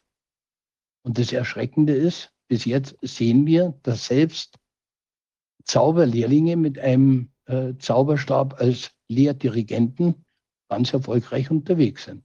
Denn das Ding läuft in einer unglaublichen Präzision weiter. Ich diskutiere manchmal mit Leuten über das, ich weiß nicht, ob ihr das schon mal gehört habt, das Thema in Nigeria hat man ja versucht, das Bargeld mal abzuschaffen, hat es mal ein paar Monate abgeschafft. Dann gab es Unruhen, dann gab es Mord und Totschlag und da gab es Riesenaufstände. Und dann hat man das, das war diese Better Than Cash Alliance. Übrigens, da mhm. ist auch wieder, da ist auch wieder der Herr Gates dabei, der gesagt hat, das machen wir, damit den Ärmeren die Teilhabe am Reichtum ermöglicht wird. Deshalb machen wir jetzt äh, Better Than Cash. Und das hat man dann eingestellt, in der Tat.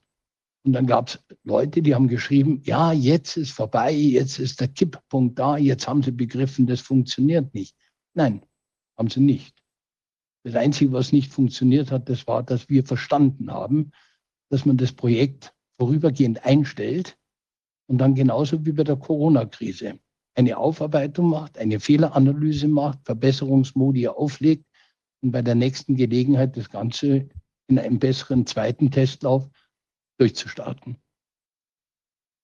Und das sind die Dinge, die sind halt nicht wirklich spaßig. Wobei es natürlich auch zeigt, wenn die Nigeria einfach sagen, das wollen wir nicht und äh, sich da entsprechend aufregen, Getriebe äh, streuen kann und man sich zumindest erstmal für einen Moment zurückzieht. Dann kommt man vielleicht von der anderen Seite äh, wieder, so wie es, wie man in Italien sagt, wenn man nicht durch die Tür reingehen kann, dann kommt man eben durchs Fenster. Also ich meine das nicht in einem, in einem kriminellen Zusammenhang, sondern äh, ich habe da mal über der äh, deutsch-italienischen äh, Industrie- und Handelskammer oder Außenhandelskammer äh, gearbeitet und da ging es um äh, die Erlangung von also in, in Ausschreibungen zu, zu, äh, ich weiß nicht, also zu Potte zu kommen, aber eben nicht mit Backschisch oder sonst was. Also es soll jetzt nicht irgendwie diskriminierend wirken. Aber ich, ich denke, dass dann versuchen die eben einen anderen Weg zu beschreiten. Aber trotzdem, wenn man zeigt, dieser Weg ist für euch nicht zu beschreiten, das wollen wir nicht, da machen wir nicht mit, dann wirft es das zumindest zurück. Und ich glaube, das ist äh, vor dem Hintergrund, das sollten wir uns eben trotzdem auch bewusst machen. Also die, die Dynamik, die entstehen kann, wenn eben viele Menschen Nein sagen. Absolut. Also erstens, das mit dem Reinkommen durch Fenster ist für mich in Bayern weniger erschreckend, weil wir haben ja als zweite Wahl in ein Haus zu gelangen immer noch das Fenster. Aber in dem Sinne, was äh, Sie sagen, ist es natürlich so. Jedes Korn Sand, das in dieses Getriebe fällt, führt zu Reibungsverlusten, führt dazu, dass die Maschinerie weniger geölt läuft. Und natürlich müssen wir das auch machen. Das sage ich auch den Leuten immer. Wenn jemand da sitzt und glaubt, er findet vielleicht ein Schlupfloch, wo er rauskommt, dann sind zwei Fehler in dieser Annahme gleichzeitig begründet. Das erste ist die Annahme, dass man ein Schlupfloch findet, das erhalten bleibt. Jedes noch so kleine Schlupfloch wird schneller geschlossen werden, als man schauen kann. Das haben wir in Corona gesehen, wie schnell das geht. Da sind die Verordnungen im 24-Stunden-Takt um die Ohren geflogen. Und das Zweite ist, die Leute, die meinen, mich erwischt es schon nicht, die überschätzen sich in ihrer Größe. Äh, bis, bis zu ganz, ganz dünner Luft nach oben sind wir alles kleine Fischchen. Und da interessiert sich keiner für unseren Widerstand. Nur in der Masse. In der Masse können wir das erreichen. Da bin ich vollkommen dabei. Und deshalb sage ich auch, immer die Leute aufmerksam machen und vor allen Dingen sagen, seid misstrauisch. Misstraut jedem, misstraut bitte mir auch. Ich könnte auch ein Systemling sein oder falsch liegen. Vertraut gar nichts, sondern geht erst einmal her und stellt alles in Frage. Alles und jedes. Und dann kommt ihr irgendwann im Nachdenken selber zu bestimmten Verquickungen, die ja so offensichtlich auf dem Tisch liegen, wie wir es jetzt gerade diskutiert haben mit den verschiedenen Aspekten Bargeld und, und digital und so. Das ist so offenkundig. Wenn man ein bisschen anfängt nachzudenken, dann kann man es nicht mehr nicht sehen. Da müsste man wirklich blind, taub und stumm in einem sein. Also wie würde so denn so ein, ja, wie würde denn so ein Lastenausgleichsgesetz aussehen oder wie sah das früher aus? Was, was, was könnte da auf uns zukommen? Also grundsätzlich ist es mal so, es gab früher schon mal ein Wehrbeitragsgesetz, das war 1913. Hat man wegen der Aufstockung des Militärs eine Vermögensabgabe eingeführt. Dann gab es ein Reichsnotopfergesetz, das war 1919. Da hat man für die Schäden des Ersten Weltkriegs sich am Bürgervermögen beteiligt.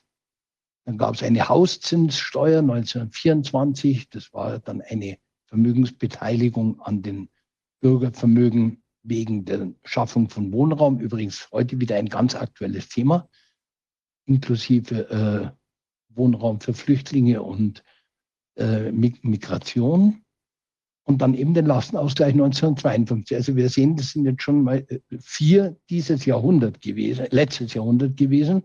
Also so weit weg ist es nicht. Und 1952, der Lastenausgleich hieß halt einfach, wir nehmen jetzt die Immobilien, bewerten die, äh, legen 50 Prozent des Wertes als Grundschuld des Staates auf die Immobilie drauf und damit es eine einmalige Vermögensabgabe bleibt, sagen wir, diese Schuld ist in 30 Jahren zu bezahlen, in vier Raten pro Jahr, also Quartalsraten, sprich in 120 Raten. Sprich im, einfach im Ergebnis, eine Immobilie mit 400.000 Euro Wert wird belastet mit 200.000 Euro und diese 200.000 Euro darf man in 30 Jahren abstottern in 120 Quartalsraten. Das war so die Berechnung aus dem Jahr 52. Und nach dem, was der Sigmar Gabriel gemeint hat, der ehemalige Politprofi, äh, wird es wahrscheinlich so auch wieder laufen, ungefähr in den Größenordnungen. Was genau ist, weiß man leider noch nicht. Und dann bezahlt man seinen Haushalt nochmal ab. Ja gut, da kann man sich ja lebhaft vorstellen, gerade angesichts der für einige ja jetzt angespannteren Wirtschaftslage und vielleicht auch am Ende mitzupflegender Familienangehöriger oder sonst was, äh, dass das bei einigen große Probleme machen wird und die vielleicht auch dann aus dieser Immobilie, äh, also das nicht aufbringen können. Wird dann der Staat da vollstrecken? Wahrscheinlich. Ich gehe mal davon aus, äh, also der erste Punkt ist, es kommt ja noch dazu, parallel damit das alles irgendwie auch einen Sinn macht, äh, kommen dazu solche Geschichten wie Gebäudesanierungszwang und Heizungsmodernisierungszwang, das Gebäudeenergie, energetische Gebäudesanierungsvorhaben, das gigantische, was für eine weitere üppige Bevölkerungsschicht den Erhalt der eigenen Immobilie verunmöglichen wird. Und ich höre aus vielen Bereichen, ich habe ja früher sehr viel mit Immobilien zu tun gehabt als Anwalt, aus vielen Bereichen höre ich, dass die gleichen Verdächtigen, die vor 15 Jahren in den Startlöchern waren, da gab es so Firmen wie Lone Star aus Texas mit einer Firma Hudson Advisors in Deutschland, dass die schon wieder als Aufkäufer für Immobilien unterwegs sind. Allerdings noch nicht so ganz engagiert, weil im Moment sind sie erstmal in Maui äh, unterwegs, die Grundstücke aufkaufen. Da haben sie jetzt ein anderes Beschäftigungsfeld, aber die sind bei uns auch schon wieder an, am Start, ja. ja. Und da werden auch die Preise für die Immobilien ordentlich absacken. Denn wenn es ein Überangebot gibt, dann werden die Preise nach unten marschieren. Also mit, mit sowas, denke ich, kann man relativ sicher rechnen, dass dieser Versuch laufen wird. Und interessant ist, wir waren jetzt gerade bei dem Thema Rechtsstaat, da fällt mir äh, fast Lachen schon wieder ein.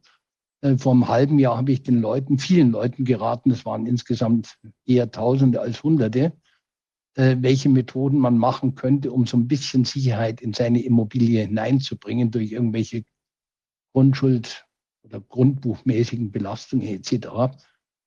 Inzwischen höre ich von immer mehr Leuten, ja, wir waren mit solchen Fragen beim Notar und die Notare haben gesagt, das geht nicht.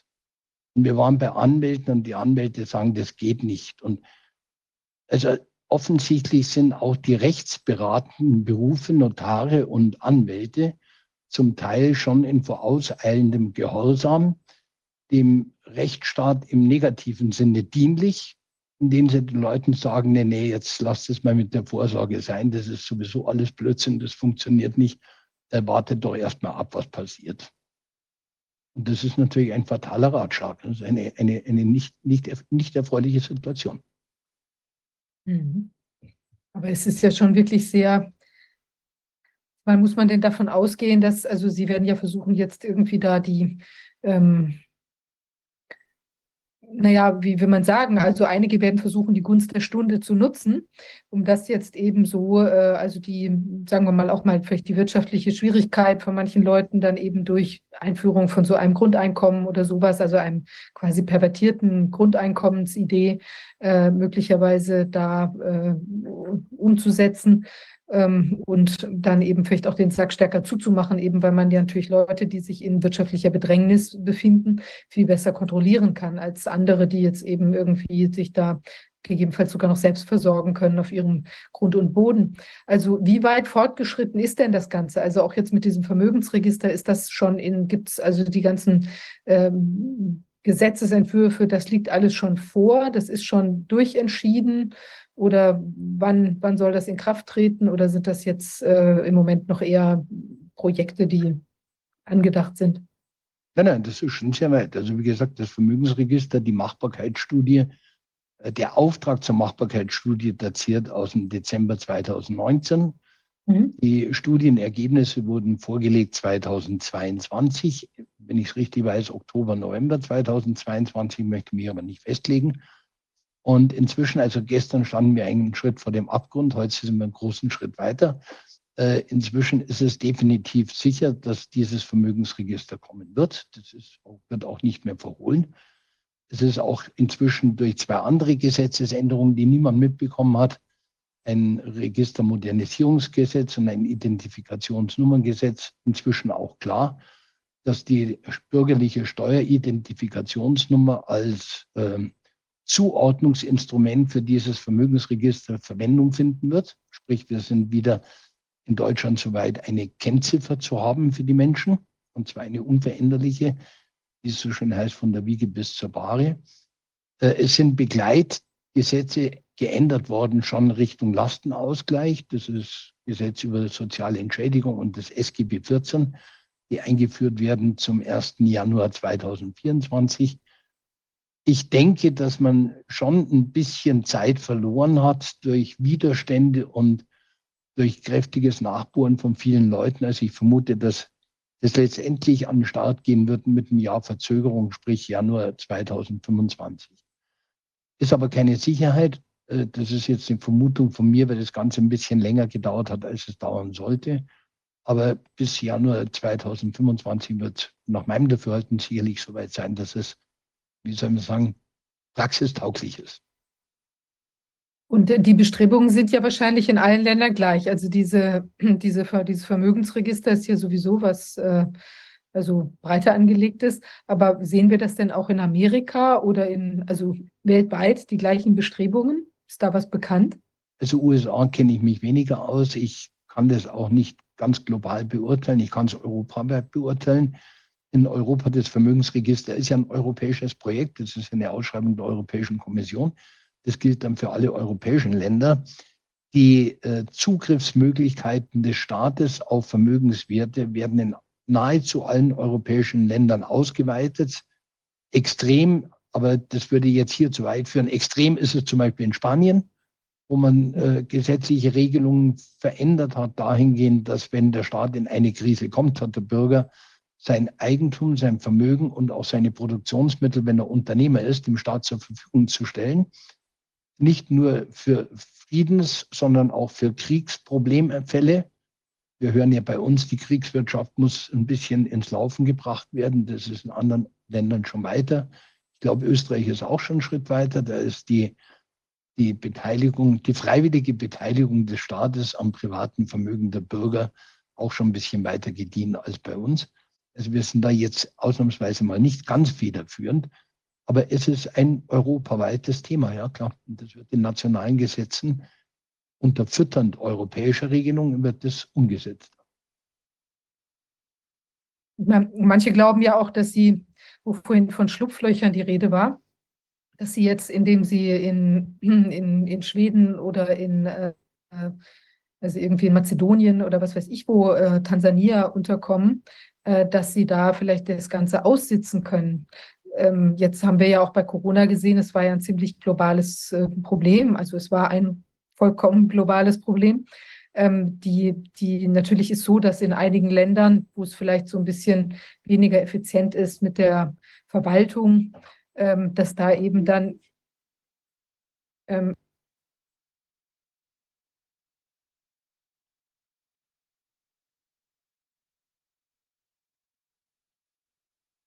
Jetzt habe ich gerade keinen Ton mehr. Ja, ich musste gerade hier was familiäres noch regeln. Kein Problem. Also, ähm, jedenfalls, ähm, äh, die, meine Frage war, ähm, also Vielleicht wurde es dann, ich weiß nicht, in Tansania nicht so durchgegriffen mit den Masken oder mit sonstigen Sachen. Aber man kann ja eigentlich bei diesen ganzen globalen Geschehen, ja, was wir ja eigentlich äh, beobachten können, äh, also wie realistisch ist das, dass das irgendwie auch im, im Dschungel nicht äh, greifen wird auf Dauer? Gar nicht realistisch. Äh, Schlupflöcher funktionieren meiner Ansicht nach nicht. Ich will es an einem Beispiel beantworten. Die Welt wird in einem Gleichschritt gehalten über die Weltbank und über das weltweite Finanzierungssystem. Und, die, und an diesem Finanzierungssystem hängen alle. Es gibt, glaube ich, fünf oder sechs Staaten weltweit, die völlig unabhängig sind in ihrem Wirtschaftssystem von diesen Finanzinstrumenten oder Finanzsystemen. Und dann kommt von oben die Mitteilung, äh, mache bitte dieses mit. Das haben wir bei Corona gehabt. Und dann gab es viele Länder, einige Länder, die gesagt haben, nein, das wollen wir eigentlich nicht mitmachen mit Impfung und so. Wir glauben diesen Blödsinn nicht. Und dann hieß es, naja, dann seid ihr nicht mehr so richtig vertrauenswürdig. Dann müssen wir halt drüber nachdenken, dass wir Kredite rückfordern und dass wir vielleicht die Kreditkonditionen verschlechtern und so weiter. Und dann ist der größte Teil der Länder, äh, hat sich zurückgezogen zur Beratung und sagt, wir denken nochmal drüber nach und ist dann mehr oder weniger reumütig an den Corona-Tisch zurückgekehrt. Mit ganz, ganz wenigen Ausnahmen. Da gibt es dann irgendwelche für mich nicht belegbaren, ich kann es nicht beweisen, äh, Interventionen etwas deftigerer Art. Aber im Prinzip, die Länder sind da schon in den Gleichschritt zu bekommen. Leider weil das Finanzsystem so weit ist, dass es global schon längst steuert. Wir reden immer vor der Gefahr einer Weltregierung. Wir haben längst eine Weltregierung nach meinem Dafürhalten. Die ist nur noch ausbaufähig und sie wird gerade ausgebaut. Aber die Weltregierung des Faktischen, des Finanziellen, des Digitalen, die haben wir längst. Und da wird ein Gang nach Montenegro oder Bosnien-Herzegowina oder Tansania oder äh, wie auch immer, das wird da nicht wirklich raushelfen. Und wir müssen uns einfach klar machen, das ganze System ist in sich schlüssiger, als wir es uns vorstellen können. Ich rede zum Beispiel in meinen Vorträgen auch über das Thema Altersvorsorge. Wir haben gerade angesprochen, äh, Grundeinkommen, bedingungsloses Grundeinkommen. Menschen, die eine einigermaßen vernünftige, ausreichende Altersvorsorge haben, sind auf ein bedingungsloses Grundeinkommen nicht angewiesen, weil das haben sie schon. Wir haben aber in unserer ganzen Altersversorgung, das weiß ich jetzt in Deutschland definitiv, in Österreich weiß ich es von Kollegen, ist es ähnlich problematisch, haben wir doch ein System. Wir haben Alters, wir haben Versicherungen, die die Altersvorsorge decken die ihr Kapital mündelsicher anlegen müssen. Das mündelsicher angelegte Kapital ist überwiegend in Staatsanleihen angelegt. Die Staatsanleihen haben durch die inflationäre Politik und durch die Nullzinspolitik der letzten Jahre Verluste geschrieben ohne Ende und die Verluste werden immer größer. Das Income wird weniger und das Outcome wird mehr. Wenn ich nur zitieren darf, ich habe es jetzt gerade aufgeschlagen, ein gewisser Herr Axel Klein vom Bund der Versicherten sagt, wir haben eine Reihe von Versicherungsgesellschaften, die sind kritisch zu sehen. Das sind so Gesellschaften, so kleine wie die R&V-Versicherung, die Signal Iduna, die Ergo, die Huck Coburg, die DBK, die Concordia Life, die Frankfurter Lebensversicherung. Das sind schon ordentliche Nummern dabei. Ein Bekannter hat mir gesagt, naja, schreibt die Allianz dazu. Sage ich, nein, das tue ich nicht, auch wenn ich weiß, dass die Assets auflösen. Aber das ist mir zu gefährlich, da halte ich mich schon lieber an die, an die prüfbaren Argumente. Und wir haben im Versicherungsrecht, was die meisten Leute nicht wissen, einen Paragraph 314 des VAG Versicherungsaufsichtsgesetz. Und der sagt in dem Fall, in dem eine Versicherung in eine schwierige Lage gerät, stoppt der Auszahlungsanspruch des Versicherten. Es bleibt aber die Einzahlungsverpflichtung des Versicherten bestehen. Das heißt, man zahlt weiter seine Versicherungsbeiträge, bekommt aber nichts mehr raus. Das ist, eine, das ist ein Weg in eine Sackgasse der Versicherungen, der ist sehr, sehr problematisch.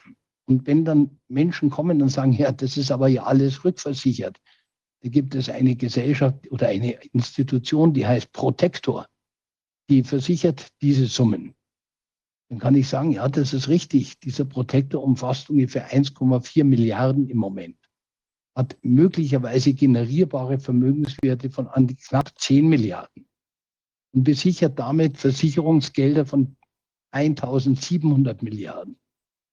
Da kann ich nur schmunzeln sagen, das ist einmal eine vernünftige Sicherheit für unsere Altersvorsorge. Der Herr Blüm hat schon recht gehabt. Die Rente ist sicher. Das ist, war jetzt ironisch gemeint. Das sind Dinge, die sind nicht lustig. Aber man muss sie verstehen, um zu wissen, dass hier nicht an der Spritze geschraubt wird oder am Corona geschraubt wird oder an dem E-Auto geschraubt wird, sondern dass das alles ein Zusammenspiel ist. Das ist eine orchestrierte Situation, aus der die Auswege Schritt für Schritt dicht gemacht wurden und im Endeffekt in der Endphase jetzt noch die restlichen zugemacht werden. Und deshalb müssen wir raus. Und was ist denn der, äh, also wenn wir das jetzt nicht äh, knacken können ähm, an, auf der ganz fundamentalen Ebene oder für einen Übergang, bis das Bewusstsein der Menschen so weit gereift ist, dass wir uns eben in eine ganz andere Gesellschaft äh, begeben können. Äh, was kann man denn jetzt individuell tun, um da irgendwie vorzusorgen? Wir, wir können es knacken, indem wir das Bewusstsein der Menschen exponentiell steigern. Ich trage jetzt auch so ein weißes Bändchen, wie viele andere Leute auch. Und ich sage immer im Vorträgen, sage ich immer, es gibt eine Geschichte aus dem alten Rom, die haben das ja auch mal erlebt, so einen kulturellen und politisch-wirtschaftlichen Niedergang wie wir. Und da gab es mal eine Geschichte, angeblich verbrieftermaßen wahrheitsgemäß, wo sich die Senatoren zusammengesetzt haben und beratschlagt haben, dass es inzwischen in Rom so viele Sklaven gibt, die Hauslehrer sind und Händler sind und sonst irgendwas sind, dass man auf der Straße gar nicht mehr erkennen kann, wer ist jetzt eigentlich Zivis, Bürger, und wer ist Sklave. Dann haben die Senatoren gesagt, na, das Problem können wir schon lösen. Wir müssen ja nur die Sklaven kennzeichnen, da wissen die Bürger, aha, das ist ein Sklaven, ich bin ein Bürger. Und dann ist ein schlauer Senator aufgestanden und hat gesagt, ich warne euch, Kollegen, tut das ja nicht. Denn in dem Moment werden sie sehen, wie viele sie sind. Und genau da müssen wir hin. Wir müssen den Menschen zeigen, wie viele wir sind. Und in dem Moment werden es keine äh, Schäufelchen, ke keine Löffelchen von Sand, sondern es werden Raupenladerschaufeln von Sand sein. die man in diese Getriebe hineinkippt und das hält selbst ein solches Getriebe nicht aus. Und das funktioniert. Also ich kann das bestätigen aus den Feedbacks, die ich bekomme. Die Leute fangen, mit denen ich dann rede und in langen Gesprächen rede, fangen an zu verstehen, es geht nicht um Gesundheit, es geht auch nicht um die Altersvorsorge, es geht nicht um mein Auto oder um mein Haus, es geht um alles. Es geht jetzt um alles. Ich meine, man hat ja auch das Gefühl, dass es sich beschleunigt aktuell. Also ich finde, jetzt war es so ein bisschen, also vordergründig verschlafen über den Sommer. Äh, jetzt scheint man irgendwie wieder mehr aufs Gas zu treten. Also jedenfalls diese Google-Geschichte ist ja jetzt doch einigermaßen bemerkenswert. Und ähm, ja, also man irgendwie scheint man wieder so ein bisschen mehr Fahrt aufzunehmen, auch jetzt mit dieser angeblichen Variante, die da wieder kommt oder was weiß ich, was da demnächst noch kommt. Also man macht wieder so von allen Seiten so ein bisschen Ablenkung und äh, gleichzeitig eben dann doch, äh, dass das jetzt ein bisschen mehr, also ja, beschleunigt wird. Aber ich glaube, es ist halt auch, wir, wir gucken halt auch wirklich auch für die auf ein Zeitfenster, weil wenn es eben, also es ist ein Wettlauf mit der Zeit, so ist es und mhm. bleibt mhm. es.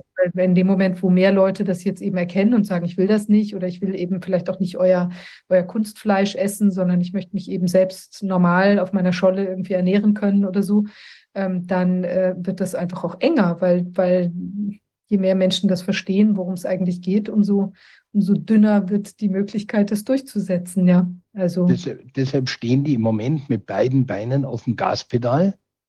Man sehe sich mal an, beispielsweise, welche Energie reingeblasen wird in das neueste Vorhaben, das Wahlalter auf 16 Jahre herunterzusetzen.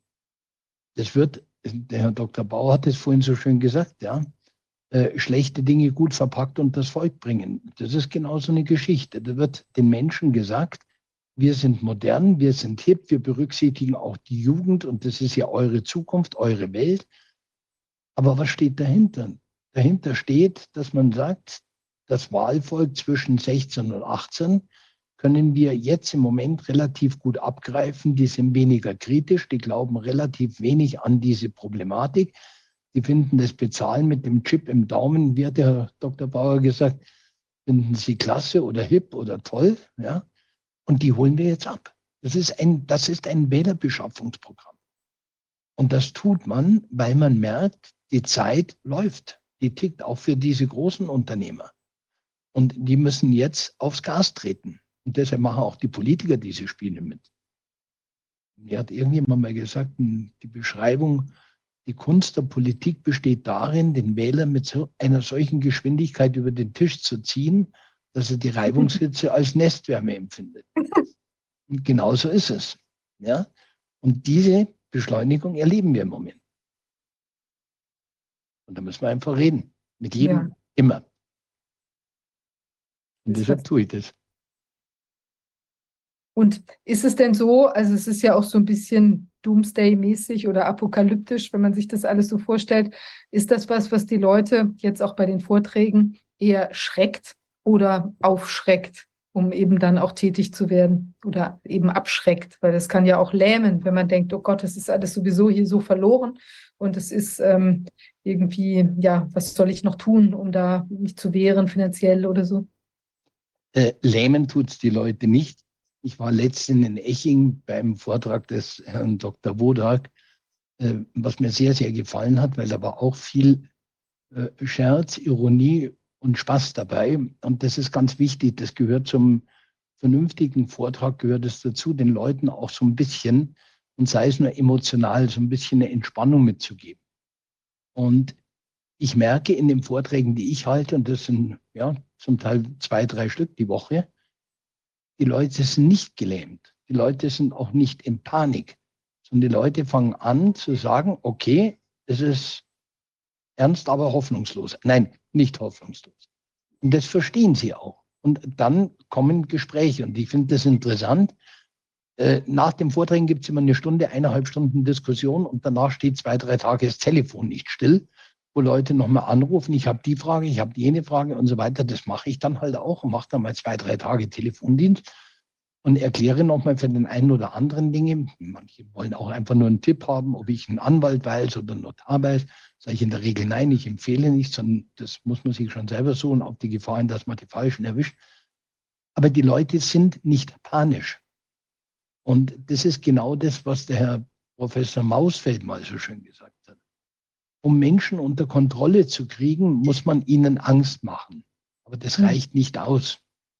Das darf keine erkennbare Angst sein, sondern es muss eine diffuse Angst sein. Nur eine diffuse Angst versetzt die Menschen in Panik, weil sie nicht mehr wissen, was sollen sie eigentlich tun. Und deshalb bin ich der Meinung, dass diese Aufklärung so wichtig ist. Man muss den Menschen sagen, was ich jetzt gerade versucht habe zu erklären. Es gibt eine Bedrohung. Diese Bedrohung hat diese und jene Gesichter. Diese Bedrohung hat diese und jene Gefährdungen, die sie mit sich bringt. Und wir müssen einen Weg finden. Da haben wir jetzt schon einen Caterpillar-Radlader mit einer Schaufel voll Sand, äh, wo wir das Ganze ins Knirschen bringen können. Und dann sind die Leute auch motiviert und sind auch dabei, weil sie dann plötzlich nicht mehr nur noch Gast, Zaungast einer Entwicklung sind, die sie nicht mehr verstehen, sondern fangen sie an, warum passiert was, wie, wann, in welchem Zusammenhang. Das fangen sie an zu verstehen.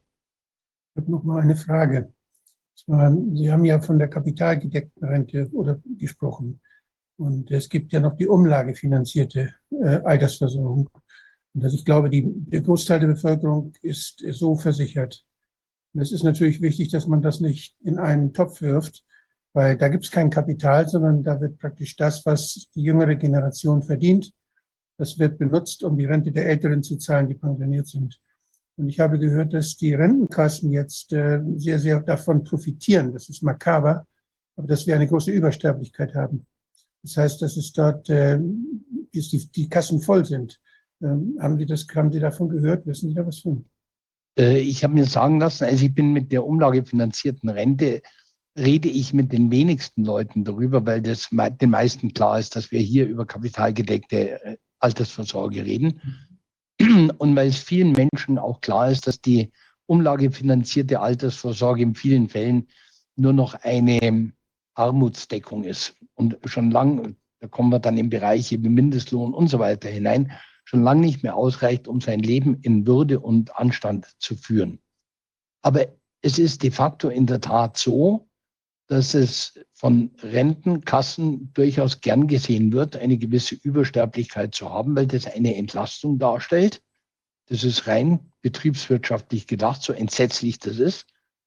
Und im Übrigen ist diese umlagefinanzierte Rente etwas, was meiner Ansicht nach ebenso in einer gewissen Gefährdung ist, weil unser ganzer Staat mit seinen Finanzierungsmöglichkeiten in einer akuten Gefährdung steckt.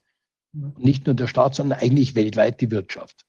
Es wird ja auch, diese umlagefinanzierte Rente wird ja auch benutzt, oder ist ja schon mal benutzt worden, zum Beispiel um die deutsche Wiedervereinigung zu finanzieren. Das ist ja mal, da ist aus der Rentenkasse ja dann ja auch, wurden dann auch die Renten der derjenigen mitfinanziert, die bisher da gar nichts eingezahlt hatten, nämlich die dann plötzlich dazu kamen, als Deutschland ja. dann wiedervereinigt war. Also das heißt, der Staat kann, hat darauf auch durch gesetzlichen Zugriff. Das heißt, er könnte auch, wenn er das Geld jetzt für den Klimaschutz äh, konfiszieren würde, könnte sich auch aus der Rentenkasse bedienen, wenn die Politik da mitmacht. Von ja. daher ist die Rente nicht sicher. Auch die umlagefinanzierte Rente ist nicht vor der Politik sicher. Nein, definitiv nicht. Ähm, also ich hätte jetzt ironisch gesagt, wir haben ja kein Problem, weil dies, die Klimakrise können wir ja über Sondervermögen finanzieren. Das ist ja keine Problematik von Schulden, sondern macht man halt ein Sondervermögen. Das ist jetzt nicht so ganz ernst gemeint, wie es klingt. Aber um mal die Relationen zu zeigen, ja, wir haben ein weltweites Bruttosozialprodukt von um die 100 Billionen in US-Dollar noch gerechnet. Ja. Wir haben im Moment Anleihen weltweit von ungefähr 270 Billionen, also das Dreifache des weltweiten BIP. Aber wir haben im Moment auf der Welt an Derivaten, sprich an optionalen Schulden oder Nichtschulden, soll und haben es ja immer gleich äh, zugesehen, 2100 Billionen US-Dollar. Das heißt, wir haben 100 Billionen Bruttoinlandsprodukt weltweit gegenüber 2100 Billionen spekulativen Fiat-Geld, sagen die Fachleute also Fiat von es werde, es möge irgendwann mal zu Geld werden. Und wenn man das ansieht, dann ist natürlich Ihre Aussage, Herr Dr. Wodak, vollkommen zutreffend. Auch die umlagefinanzierte Rente ist vor diesen Spekulationshaien nicht sicher. Oder nicht nur Spekulationshaie, sondern auch Politiker, sofern es nicht. Wir müssen uns doch mal klar machen, dass man diese Spekulation, das Becken für die Spekulationshaie, das ist ja auch gesetzlich zementiert. Das ist ja etwas, was, was die Politik zugelassen hat. Und diese, das ist ja noch nicht, aus, ist ja noch nicht in ewigen Zeiten so gewesen. Das hat, ist ja unheimlich gestiegen, erst in, ja, eigentlich mit dem Ende des vorigen Jahrhunderts. Und äh, das, das kann man ja auch wieder dicht machen. Nicht? Man kann sagen, nee, das, das, was ihr da spekuliert, das gehört euch nicht mehr. Oder man kann schon zugreifen. Wenn man politische Mehrheiten hat, kann man sowas ändern. Das ist wieder genau, Herr Dr. Wodak, der Radlader mit Sand, den man ins Getriebe, schmeißen muss, weil wie war das vorhin? Der finanziell-industrielle, digitale, bla bla bla Komplex. Jetzt sind wir bei dem finanziellen Teil wieder. Das sind doch die gleichen Leute, die dahinter stecken. Und auch mit Mehrheiten wird man in der Politik meiner Ansicht nach auf die Schnelle sowas nicht ändern können, weil man dort oben dafür sorgt, dass die richtigen Mehrheiten an den richtigen Stellen etabliert werden. Das ja, geht nur ganz von unten. Das Hauptproblem ist, dass man mit Geld Macht kaufen kann. Das, nennt, das nennt, man Korruption. Ja. Und äh, das ist etwas, was, was eigentlich unsere Welt prägt zurzeit. Dass jemand, der, der viel Geld hat, dass der mit den Menschen machen lassen kann, was er will. Und mhm. dass, dass wir, die wir eigentlich die Macht haben, bottom-up, von unten, die Demokraten, dass wir das gar nicht merken, wie stark wir sind. Das ist schon ganz schön komisch. Also wenn wir, wenn wir das wollten, könnten wir sagen, nö, das, was ihr da spekuliert habt, das geht nicht mehr. Wir machen einen Lastenausgleich, das ist weg. Ja, aber man setzt ja von oben, das ist ja genau das Faszinierende daran.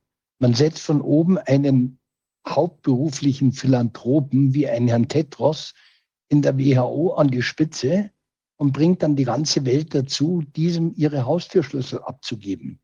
Ich sage das jetzt mal bildlich gesprochen. Herr, Herr Tetros ist kein Philanthrop.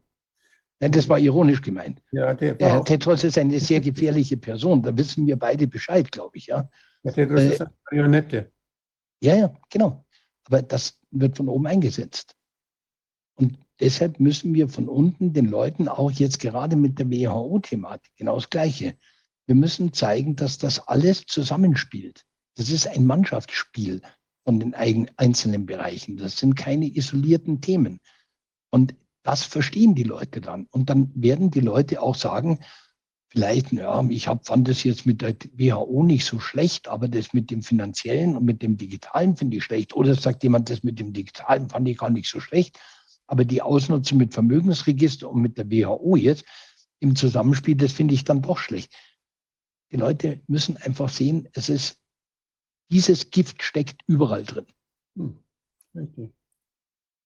Und aber wo entladen wir denn den Radlader jetzt am effektivsten? Tja, möglichst irgendwo in Genf oder so oder Davos werden, werden so, so Baustellen, die ich mir vorstellen könnte, zum Abladen von City, kleinkörnigen City of London, City of London empfehlen. City of London ist auch nicht schlecht, auch nicht schlecht. Und dann kann man einen kleinen Anhänger, kann man vielleicht noch nach Washington DC fahren. Nein, wir, wir müssen auf die Straße. Und was ganz wichtig ist, wir müssen aufhören, uns innerhalb des Widerstands, der Bewegung Widerstand zu zerlegen mit irgendwelchen reingeworfenen äh, Konfliktbröckchen, wo der mit dem nicht will und der mit, dem nicht und du bist ja das. Ich, ich erinnere mich immer an einen Film, den liebe ich sehr, das Leben des Brian. Und da gibt es eine Szene, wo in, im Kolosseum sitzen drei Leute und diskutieren, wir sind die palästinensische Befreiungsfront und so. Und da sagt einer, ja, ja, und wir als Befreiungsfront von, von Palästina. Da sagt der andere, nein, nein, das sind wir nicht, das sind die da drüben. Die Befreiungsfront von Palästina sind die da drüben. Wir sind palästinensische Befreiungsfront. Das müssen wir aufhören. Wir müssen aufhören, dass es heißt, die steht auf, Organisationsmannschaft will mit denen nicht und der will mit denen nicht. Nein, jeder Mensch, der sagt, ich möchte vermeiden, dass diese Welt in diese Apokalypse läuft, mhm. sollte frei von jedem Vorurteil und frei von jeder unbegründeten Ausgrenzung bereit sein, mit dem anderen zu sagen, dazu schließen wir uns zusammen. Mhm. Ja. Sind. Und dann haben wir den Radlader. wird natürlich versucht, da jetzt immer die, ja, die Unterschiede herauszuarbeiten und zu sagen, dass äh, Teile und Herrsche wird, wird systematisch betrieben. Und äh, da müssen wir uns überlegen, was wir da tun. Da können wir auch mal überraschende Bündnisse schließen, wo keiner Mhm. mit. Ja, Nicht? Zum Beispiel. Wenn wir sehen, dass da, äh, dass da irgendwie in einer Partei irgendwie was zu machen ist, dann kann man überlegen, unter welchen Bedingungen man denn das ausnutzt, diesen Rückenwind, der da gerade ist. Mhm. Es gibt also, ich finde schon, dass es wichtig ist, denn das, was, wenn Parteien bestimmte Charakteristika haben und wenn da Leute sind, die uns nicht gefallen und so, ich, ich kann mir, ich habe ja die ganzen Parteien immer gesehen im Bundestag und da waren überall Leute, die waren fürchterlich. Das waren üble Typen, da waren Verbrecher in jeder Partei, Schwindler korrupte Leute. Und das war, und deswegen, wenn man, wenn man sich da was raussucht und das benutzt, um Parteien schlecht zu machen oder irgendwelche Extremköpfe, die da irgendwie Blödsinn erzählen, dann vergibt man sich der Chance, machttaktisch das System zu verändern. Und äh, wir, was mein großes Ziel ist ja, dass wir keine Parteien mehr haben. Mein Mhm. Ziel ist, dass wir nur noch Direktkandidaten haben. Und wenn wir es schaffen, mit einem großen Bündnis, egal mit wem, aus allen Parteien, mit einem großen Bündnis eine Mehrheit zu kriegen, mit der wir das Wahlgesetz ändern, sodass wir nur noch Direktkandidaten haben und Parteien keine Listen mehr aufstellen dürfen und die Direktkandidaten jederzeit rückholbar sind durch ein bestimmtes Quorum, dann haben wir unsere Demokratie grundlegend verändert. Dann muss sich jeder Abgeordnete zu Hause in seinem Wahlkreis vor seinen Wählern verantworten. Da ist keine Partei mehr, die ihn schützt. Dann wird er Mhm. abgewählt, wenn er was nicht, wenn er was macht, was er nicht machen sollte, wenn er, wenn er gelogen hat oder wenn er korrupt ist. Das heißt, wir haben dann eine direkte, dann haben wir eine viel direktere Verbindung zu denen, die uns vertreten sollen im Parlament und nicht diese Zwischenetage Parteien, die ja völlig intransparent ist, die, die dazu führt, dass man, dass da Arschkriecherkarrieren äh, dann hochkommen und die da, also die das, die die ganze Politik verfälschen. Also ich bin, das gilt für alle Parteien, alle. bin ich vollkommen Ihrer Meinung. Es gilt einschränkungslos für alle Parteien. Ich bin im Moment ja auch noch in einer Partei, aber alle Parteien haben diese Probleme, sehe ich ganz genauso. Ich suche nur die Parteien, die, mit denen man über sowas reden kann. Das ist wichtig. Dann müssen wir einfach mal reden. Aber Was mein, was mein Problem dabei ist, wenn ich das noch ganz kurz sagen darf, was mein Problem dabei ist, das ist die Propagandisten und Machthaber, die ja wiederum zusammengehören, haben unendliche finanzielle Mittel, wirtschaftliche, präsenzmäßige, zeitliche, räumliche, örtliche der Manipulation. Und solange wir es nicht schaffen, Millionen und Abermillionen von Euros Manipulationsmitteln, Millionen und Abermillionen Gehirnzellen entgegenzustellen, die sagen, das wollen wir nicht, solange werden wir dieses, den Radlader nicht entladen können. Ja, mal los. Ja, aber nicht hieran. Ja gut, ich, ich wollte noch eine Sache sagen. Also ich glaube, das Entscheidende ist die Rückholbarkeit dieser Abgeordneten oder Entscheidungsträger, weil ob die jetzt durch eine Partei ähm, benannt und in irgendeinem hoffentlich demokratischen internen Prozess äh, also auch bestimmt werden oder ob die, ich weiß, Wolfgang, du, schüttel, du schüttelst den Kopf, aber äh, weißt, weißt du, ich glaube, wenn es so ist, dass die, es kann auch bei, bei Direktkandidaten total viel Korruption passieren, dass die vor Ort irgendwie gestützt werden von irgendwelchen Leuten, die da lokale Interessen haben. Also das kann nicht, das ist nicht unsere totale Sicherheit, nur weil man das jetzt etwas anders in der, in der Genese dieser Leute gestaltet. Aber ich glaube, das Entscheidende ist, dass sie zu je, äh, ständig zur Rechenschaft gezogen werden können und wieder rausfliegen können aus diesem Posten. Und das, das wäre wirklich das Entscheidende. Und eben die Forderung nach totaler Transparenz, dass irgendwie die Lobbygespräche überwacht werden können müssen, können alle mit dabei sein, mit am Tisch sitzen. Nein, Lobbygespräche dürfen nur noch in Gegenwart der Wähler stattfinden, in öffentlichen meine ich. Nein, nein, das meine ich. Also in einem Zoom zum Beispiel, wo dann irgendwie 500.000 Mann zuhören können, wenn da über irgendwelche schmutzigen Waffengeschäfte oder sonst was gesprochen wird. Also ich glaube, so, da gäbe es andere Modelle und das Entscheidende ist wirklich die Rückholbarkeit, weil die Leute sich da irgendwie äh, geschützt sehen und ja auch tatsächlich sind, ja, also im Moment, wie, so wie die Rechtslage ist. Ähm, das ist, ein, das ist ein ganz großes Pro- Problem. Aber ich glaube, was schon ist, also die, ähm, das Geld allein, ja, man sieht das ja, wird jetzt also diese dicken Kampagnen, die da gefahren werden und äh, auch wieder Angst machen sollen und was da eben an, an auch Schmierzahlungen oder was immer vielleicht auch an, an, an Zeitungen und so weiter geht, also ich glaube, das ist das nicht mehr, weil die, die, die Wahrheit hat eben doch eine sehr große Kraft und die Leute, die das einmal verstanden haben, die gehen auch nicht so schnell wieder zurück. Also da kann man sich dann auch an den Leuten äh, mit seinen ganzen Maßnahmen abarbeiten ähm, und das, das wird dann auch gar nicht mehr so schrecklich viel bringen. Aber es ist eben wirklich nur so, dass wir halt noch mehr Leute, äh, sagen wir mal, die Initialzündung geben müssen zu dem, was jetzt äh, tatsächlich ähm, also zu erkennen, was sich so abspielt und wo überall die Fallen sind. Und da glaube ich, dass eben gerade so ein finanzielles Thema, das ist ja nochmal ganz anders als jetzt dieses, dieses Corona, also das Corona-Thema für sich genommen, weil das berührt ja jeden und der eigene Geldbeutel ist den Leuten ja doch eben sehr, sehr nah. Und wenn da äh, eben eine Bedrohung erkennbar wird, dann aktivieren sich die Leute vielleicht nochmal in einer ganz anderen Art und Weise. Und es ist auch ein Tick abstrakter als diese rein ganz körperliche, unmittelbare Bedrohung. Ja, der Virus könnte mich jetzt überwältigen. Ich glaube, da ist das Reptilienhirn noch stärker angeschaltet, ja, sodass es vielleicht genau ein guter Punkt ist, die Leute an, an dieser Stelle abzuholen um sie dann eben zu aktivieren für noch viele andere Problemzonen, die, die ja benannt worden sind, ja, so dass man dann eben, ähm, ja, eben vielleicht auch an der Stelle eine ganz gute äh, Erweckungsstrategie haben kann. Und ich glaube auch, dass die anderen sich da ein Stück weit auch ähm, überheben, indem sie den Leuten jetzt eben überall ran wollen, ja, also mhm. an die Toiletten sozusagen, ja.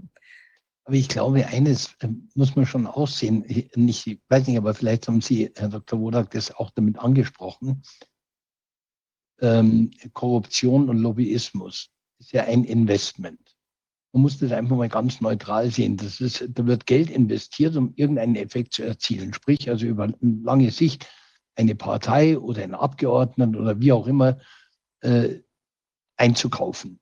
Mhm. Und je kürzer lebig diese Funktionszeit des einzukaufenden Abgeordneten ist, je kritischer es ist, dass er möglicherweise beim nächsten Mal raus ist aus dem Spiel, weil es keine Partei mehr gibt, die ihn hält und auch keine Liste mehr gibt, die ihn hält, desto unsicherer wird das Investment, einen Lobbyismus aufzubauen und ein, ich sage jetzt ein bisschen spaßig, ein hochwertiges Lobbybüro im Bundestag einzurichten weil man sagt, ich weiß ja nicht, ob ich das für den Abgeordneten äh, in drei Monaten noch brauchen kann oder in einem Jahr. Und deshalb müssen wir da wirtschaftlich, glaube ich, denkend in der gleichen Weise agieren, wie die unternehmerischen Finanzhaie agieren, indem wir sagen, nur ein einigermaßen fristlich kalkulierbares Investment ist ein gutes Investment. Und da müssen wir denen den Spaß verderben, ihr Geld zu investieren in Gewinnchancen, die morgen schon vorbei sein können. Ja, die werden sich natürlich überlegen, wo sie denn nachhaltig investieren können. Das heißt, sie werden dann in Institutionen gehen, in Administrationen oder in, in internationale Organisationen oder dahin in Gewerkschaften oder sie werden irgendwo hingehen und korrumpieren dort, wo sie dann äh, ja längerfristig was. Die denken ja, die denken ja logisch, die, die, die gucken tatsächlich, wo bringt es denn am meisten? Und ich habe das bei, ich habe das, als ich bei Transparency anfing, da haben wir noch von der Beamtenbestechung gesprochen. Ja, das gibt es da kaum noch. Es gibt dann hauptsächlich, man muss das ganze Amt kaufen, sonst lohnt sich das nicht. Das wird viel mhm. zu teuer, wenn man die Beamten bestechen will. Genau. Und deshalb gibt es ja die Global Young Leader, deshalb, das haben die ja schon, das machen die ja schon. Die ziehen sich die Brut ja ran, wie sie denn da überall reinsetzen können. Und dann überlegen sie sich, mit welchen Mechanismen kriegen wir die Leute da rein. Dann müssen wir die Wahl manipulieren können. Das heißt, die Wahl muss digitalisiert werden, damit sie manipulierbar wird. Und all solche Sachen die, haben, die überlegen sich natürlich strategisch schon jetzt und schon lange, wie können wir langfristig unsere Macht zementieren und haben das schon längst gemacht. Also, ja, das, all dieses, und deshalb ist ja zum Beispiel diese Idee mit dem, mit dem Direktkandidaten, die abgewählt werden können, das führt ja dazu, dass es keine Bundestagswahl mehr gibt. Es gibt keine Wahl mehr flächendeckend, sondern jeder einzelne Abgeordnete kann jederzeit gewählt werden. Und das heißt, dass dieser, dieser Laden, dieser, dieses Parlament erneuert sich laufend. Genau. Und es gibt damit gibt es damit gibt's keinen rentabel bestechbaren Abgeordneten mehr. Ja. Es, ist, es lässt sich nicht mehr in der Kosten-Nutzen-Relation kalkulieren. Genau so ist es. Das ist schön. Ja, es war ja. sehr spannend. ich muss leider weiter, weil ich habe jetzt dann noch einen Termin. Kann ich noch mit irgendwas dienlich sein? Außer Nein. mit einem freundlichen Lächeln. Das freundliche Lächeln reicht. Es ist toll, dass wir sprechen konnten. Herzlichen Dank. Ich denke, wir haben hier nochmal viele Anregungen ähm, erlangt. Ja, also tausend Dank. Ähm, wir bleiben in Kontakt äh, zu den ganzen Angelegenheiten, die sich da äh, so zusammenbrauen werden. Mal schauen, was sich da tut. Ähm, und ja, wir sind damit heute auch am Ende der Sitzung. Ist etwas kürzer heute. Äh, die, äh, wir sind in der nächsten Woche ja wieder, bin ich wieder in Berlin zurück. Und äh, da werden wir dann auch Live-Gäste vor Ort haben. Freue ich mich schon drauf. Und ja, in diesem Sinne, ähm, wir immer noch die Aufforderung zum Schluss. Wir können unsere Arbeit ja auch nur machen, wenn Sie, die Zuschauer, uns dabei finanziell unterstützen. Würden wir uns sehr freuen, wenn Sie das fortsetzen würden. Ich denke, dass es auch in Zukunft oder in, auch in nächster Zukunft sehr wichtig bleibt, ein sehr wachsames Auge zu richten auf die Dinge, die sich abspielen werden, angebliche Corona, neue Varianten und sonstige Dinge. Und wir werden insbesondere eben auch auf die Impfschäden und auch Möglichkeiten, die jetzt geschädigten Betroffenen äh, bei ihr bei Genesung äh, oder Behandlung zu unterstützen, ein sehr wachsames Auge haben. Ja, in diesem Sinne ähm, kann ich jetzt hier an der Stelle nur noch allen einen ersprießlichen Freitagnachmittag und ein erfreuliches Wochenende wünschen und dann sehen wir uns in den nächsten Wochen. Danke. Ciao, Tschüss. schönen Tag. Vielen Dank. Ciao.